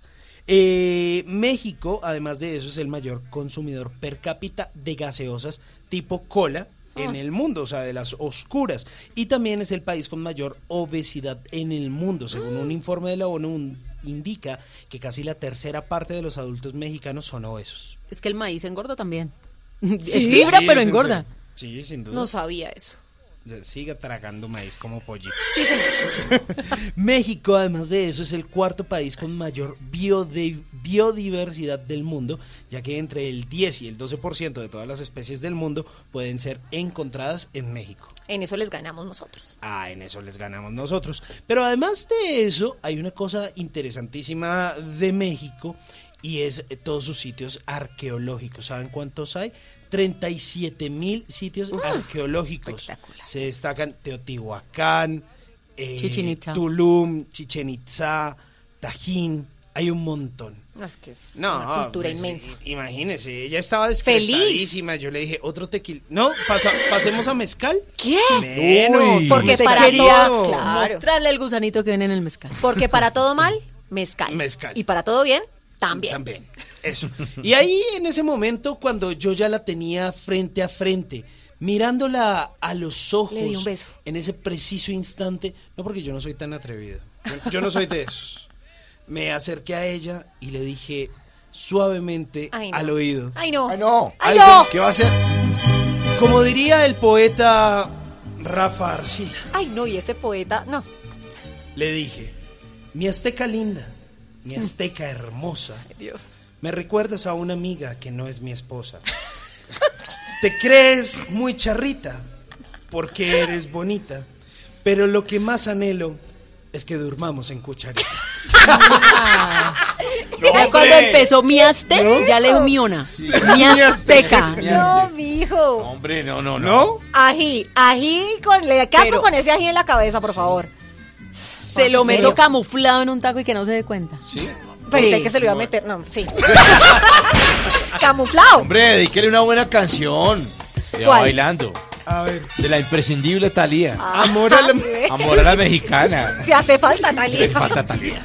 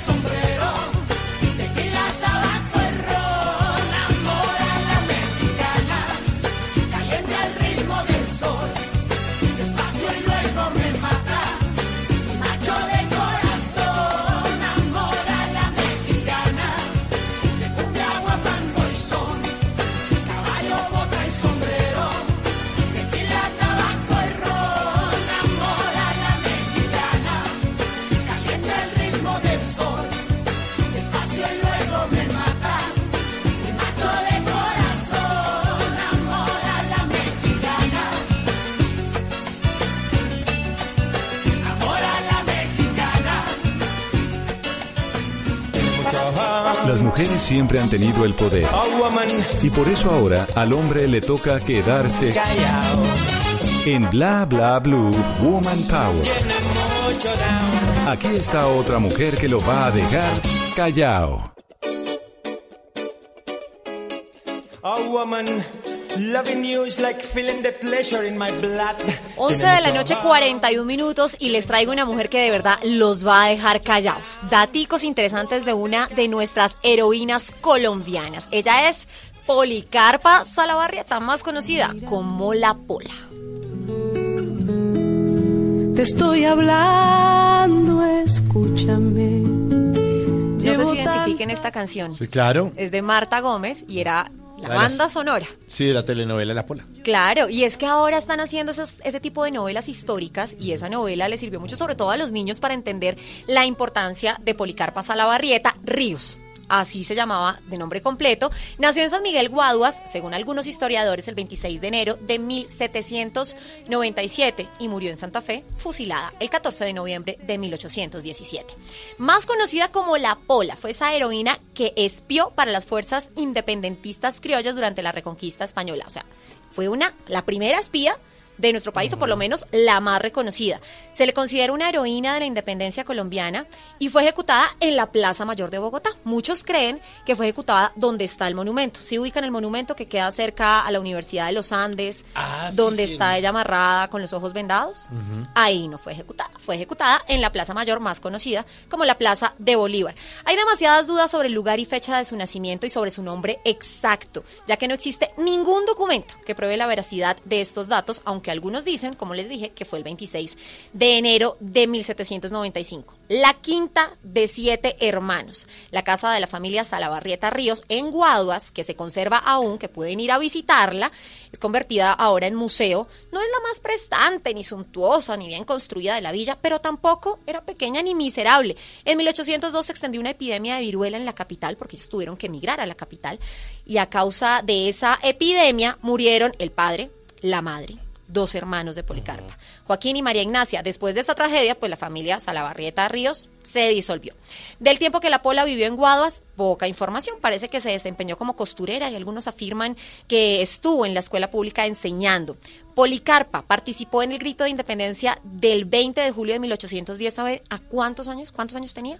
Está muy jovencita, ¿no? 14 añitos. Empezó a participar de esa campaña muy jovencito. Más adelante sus actividades durante la época independentista estuvieron especialmente vinculados con el ejército patriota en los llanos. Recibía y mandaba mensajes, compraba material de guerra y convencía individualmente a jóvenes y les ayudaba a adherirse a los grupos patriotas. Experta en espionaje, Policarpa se volvió indispensable para la causa patriota.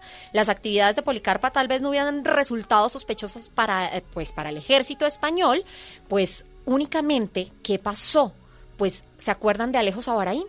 Claro. ah, claro, bueno. amor. A él lo arrestaron y fue el elemento definitivo para que capturaran a la Pola, pues Abaraín tenía una lista de los nombres de realistas y de patriotas que la Pola había entregado.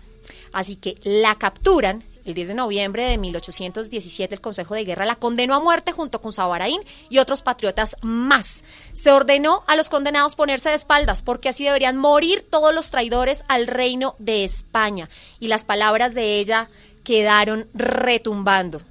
No sé si recuerdan exactamente lo que ella dijo al subir al patíbulo y le dijo al pueblo que iba a presentar su ejecución. Viles soldados, volved las armas a los enemigos de vuestra patria. Pueblo indolente, cuán distinta sería hoy vuestra suerte si conocierais el precio de la libertad. Pero no es tarde. Ved que, aunque mujer y joven, me sobra valor para sufrir la muerte y mil muertes más. No olvidéis este ejemplo, miserable pueblo. Yo os compadezco. Algún día tendréis más dignidad. Muero por defender los derechos de mi patria. Policarpa Salabarrieta, una mujer muy valiente y que, como dato curioso, le decimos pola a la cerveza porque la primera cerveza se llama Policarpa. Guardo la esperanza más fuerte que el tiempo, más fuerte que la muerte. Nunca te irás a la cama sin aprender algo nuevo. Bla bla blue. This is what you came for. Lightning strikes every time she moves. And everybody's watching her, but she's looking at you.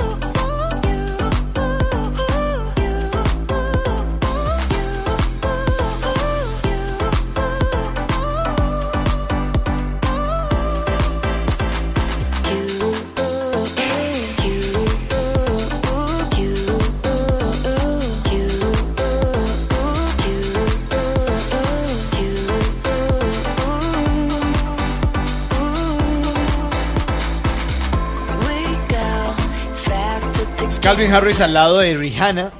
This is what I came for.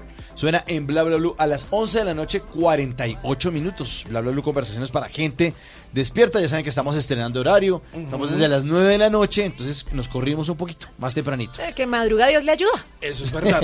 Oiga, ¿ustedes se acuerdan de un programa que alguna vez hicimos aquí en Bla Bla Blue, que fue ese manual de instrucciones para hacer conciertos en Colombia? No, yo no he estado, pero lo Tuvimos- escuché. Tuvimos a Villaveses eh, por parte de Move Concerts y tuvimos a Gabriel por parte de Páramo, que son ellos, pues la gente que hace el Festival Stereo Picnic. Y le preguntábamos a Gabriel sobre cuál había sido como de esas exigencias rarísimas que les habían hecho, que si Sí. toallas, que colchones, que cosas raras.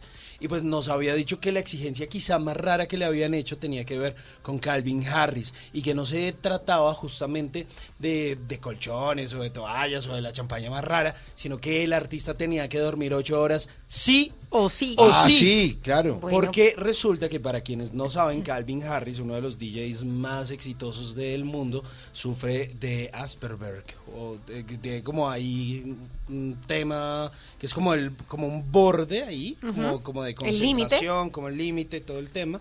Y resulta que para pues su desarrollo normal de sus actividades, la receta médica es- tiene que dormir ocho horas. Sí o sí, tranquilamente. Entonces, él era el artista de cierre de ese día. No me acuerdo el año 2015. Ese día cantaba Andrés Calamaro, que era más suavecito, y cerraba Calvin Harris. Pero resulta que tuvieron que voltearlos o cambiarlos y poner primero a Calvin Harris, que era el estalle pues de la fiesta, y luego a Andrés Calamaro, para poder llevar a Calvin Harris hasta el hotel para que pudiera dormir ocho Sus ocho horas horitas como un bebé. como un bebé, porque luego salía en un vuelo que lo llevaba a una presentación que tenía en el Lola Palusa en Chile. ¿Y no se podía dormir antecitos del concierto? No. Ni en el avión, nada.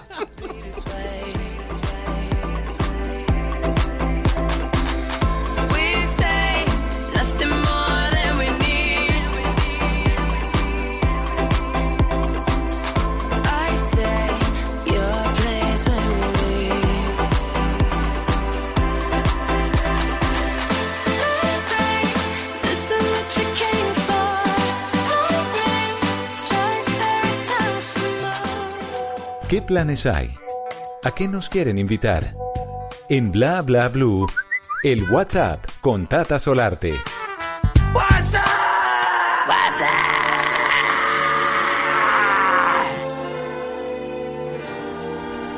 Les dije que me alistaran la ropita. Sí, ¿qué Porque arranca una nueva temporada.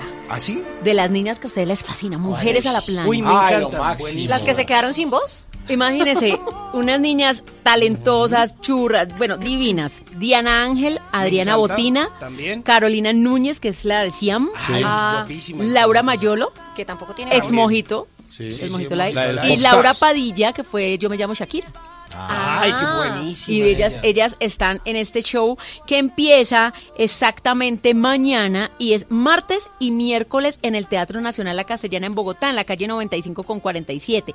Pero ¿se acuerdan que tuvimos un invitado muy especial aquí en Bla Bla Blue? ¿Se acuerdan de José Miel? Ah, Claro. claro. Ocho días. Sí. Imposible no olvidar, o sea, olvidarlo, imposible. Pues él es el telonero invitado. José Miel es mejor conocido como Yo me llamo Yuri del reality, pues de aquí del canal Caracol. Sí. Pues él va a abrir el show de estas mujeres espectaculares, de las mujeres a la plancha. Así que empieza primero él con su show de Yuri, con otras canciones muy románticas, y luego llegan ya estas niñas en Mujeres a la plancha. No se lo pueden perder, es aquí en la ciudad de Bogotá.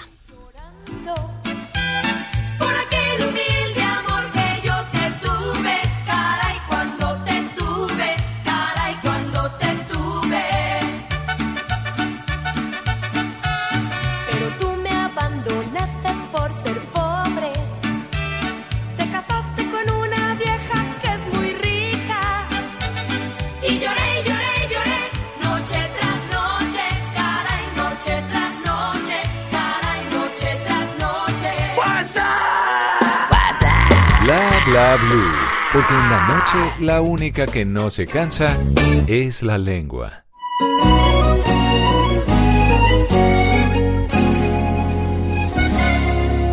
Entiendo que no quieras verme ya, pero por favor escúchame, yo necesito hablar.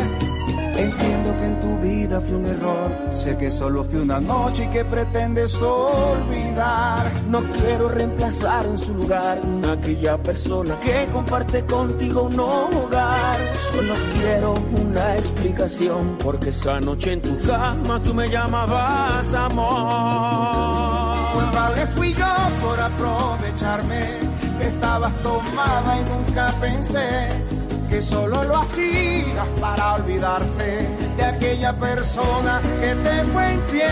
Culpable eres tú y tu maldito despecho que me utilizaron para olvidar aquella traición y ese mal momento. En tu propia cama te hicieron pasar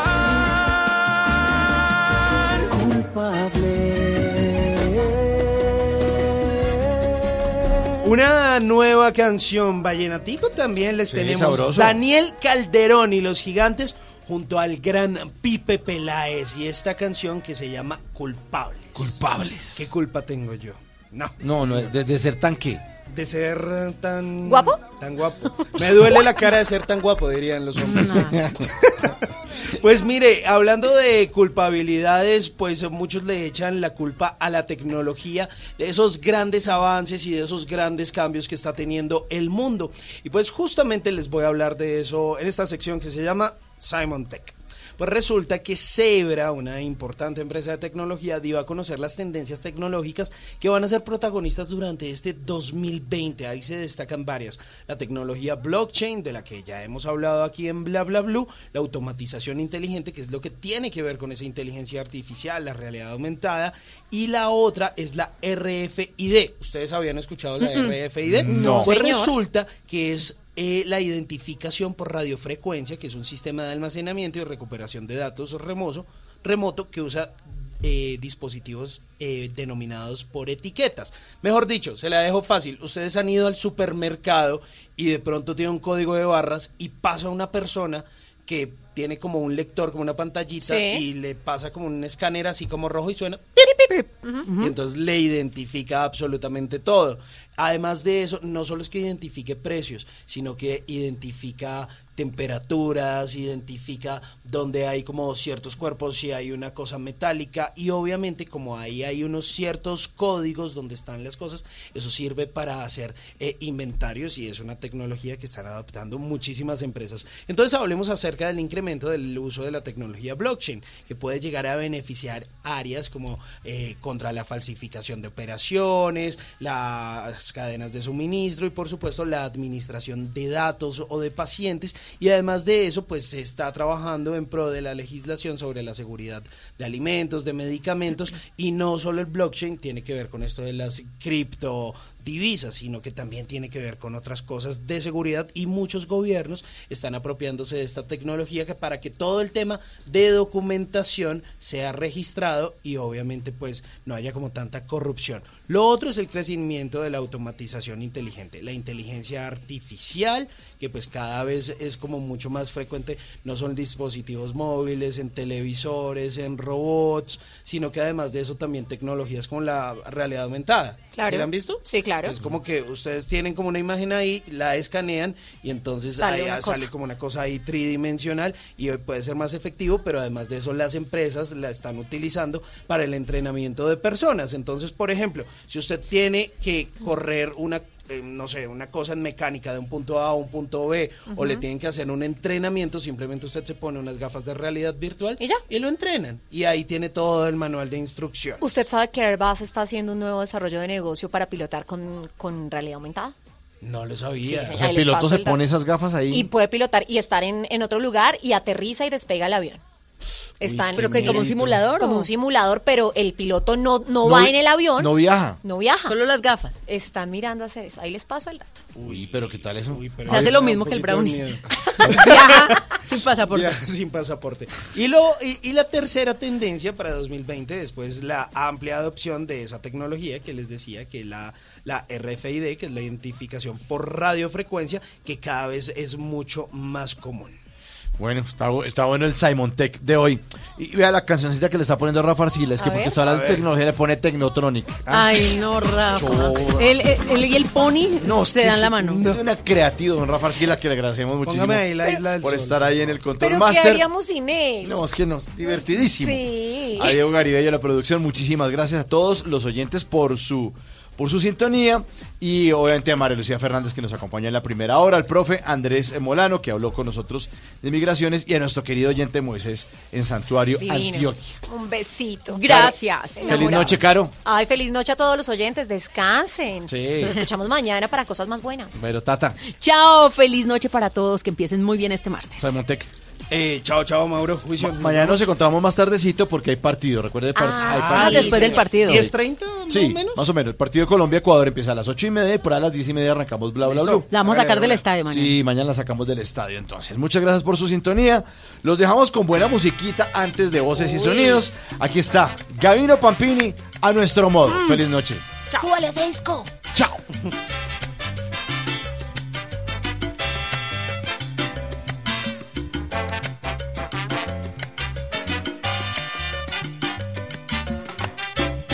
Bla bla blue. Permite que a cada instante tu día sea para mí. Y deja que yo te colme de besos, hazme sentir la fragancia azul que tiene tu pelo, dulce ternura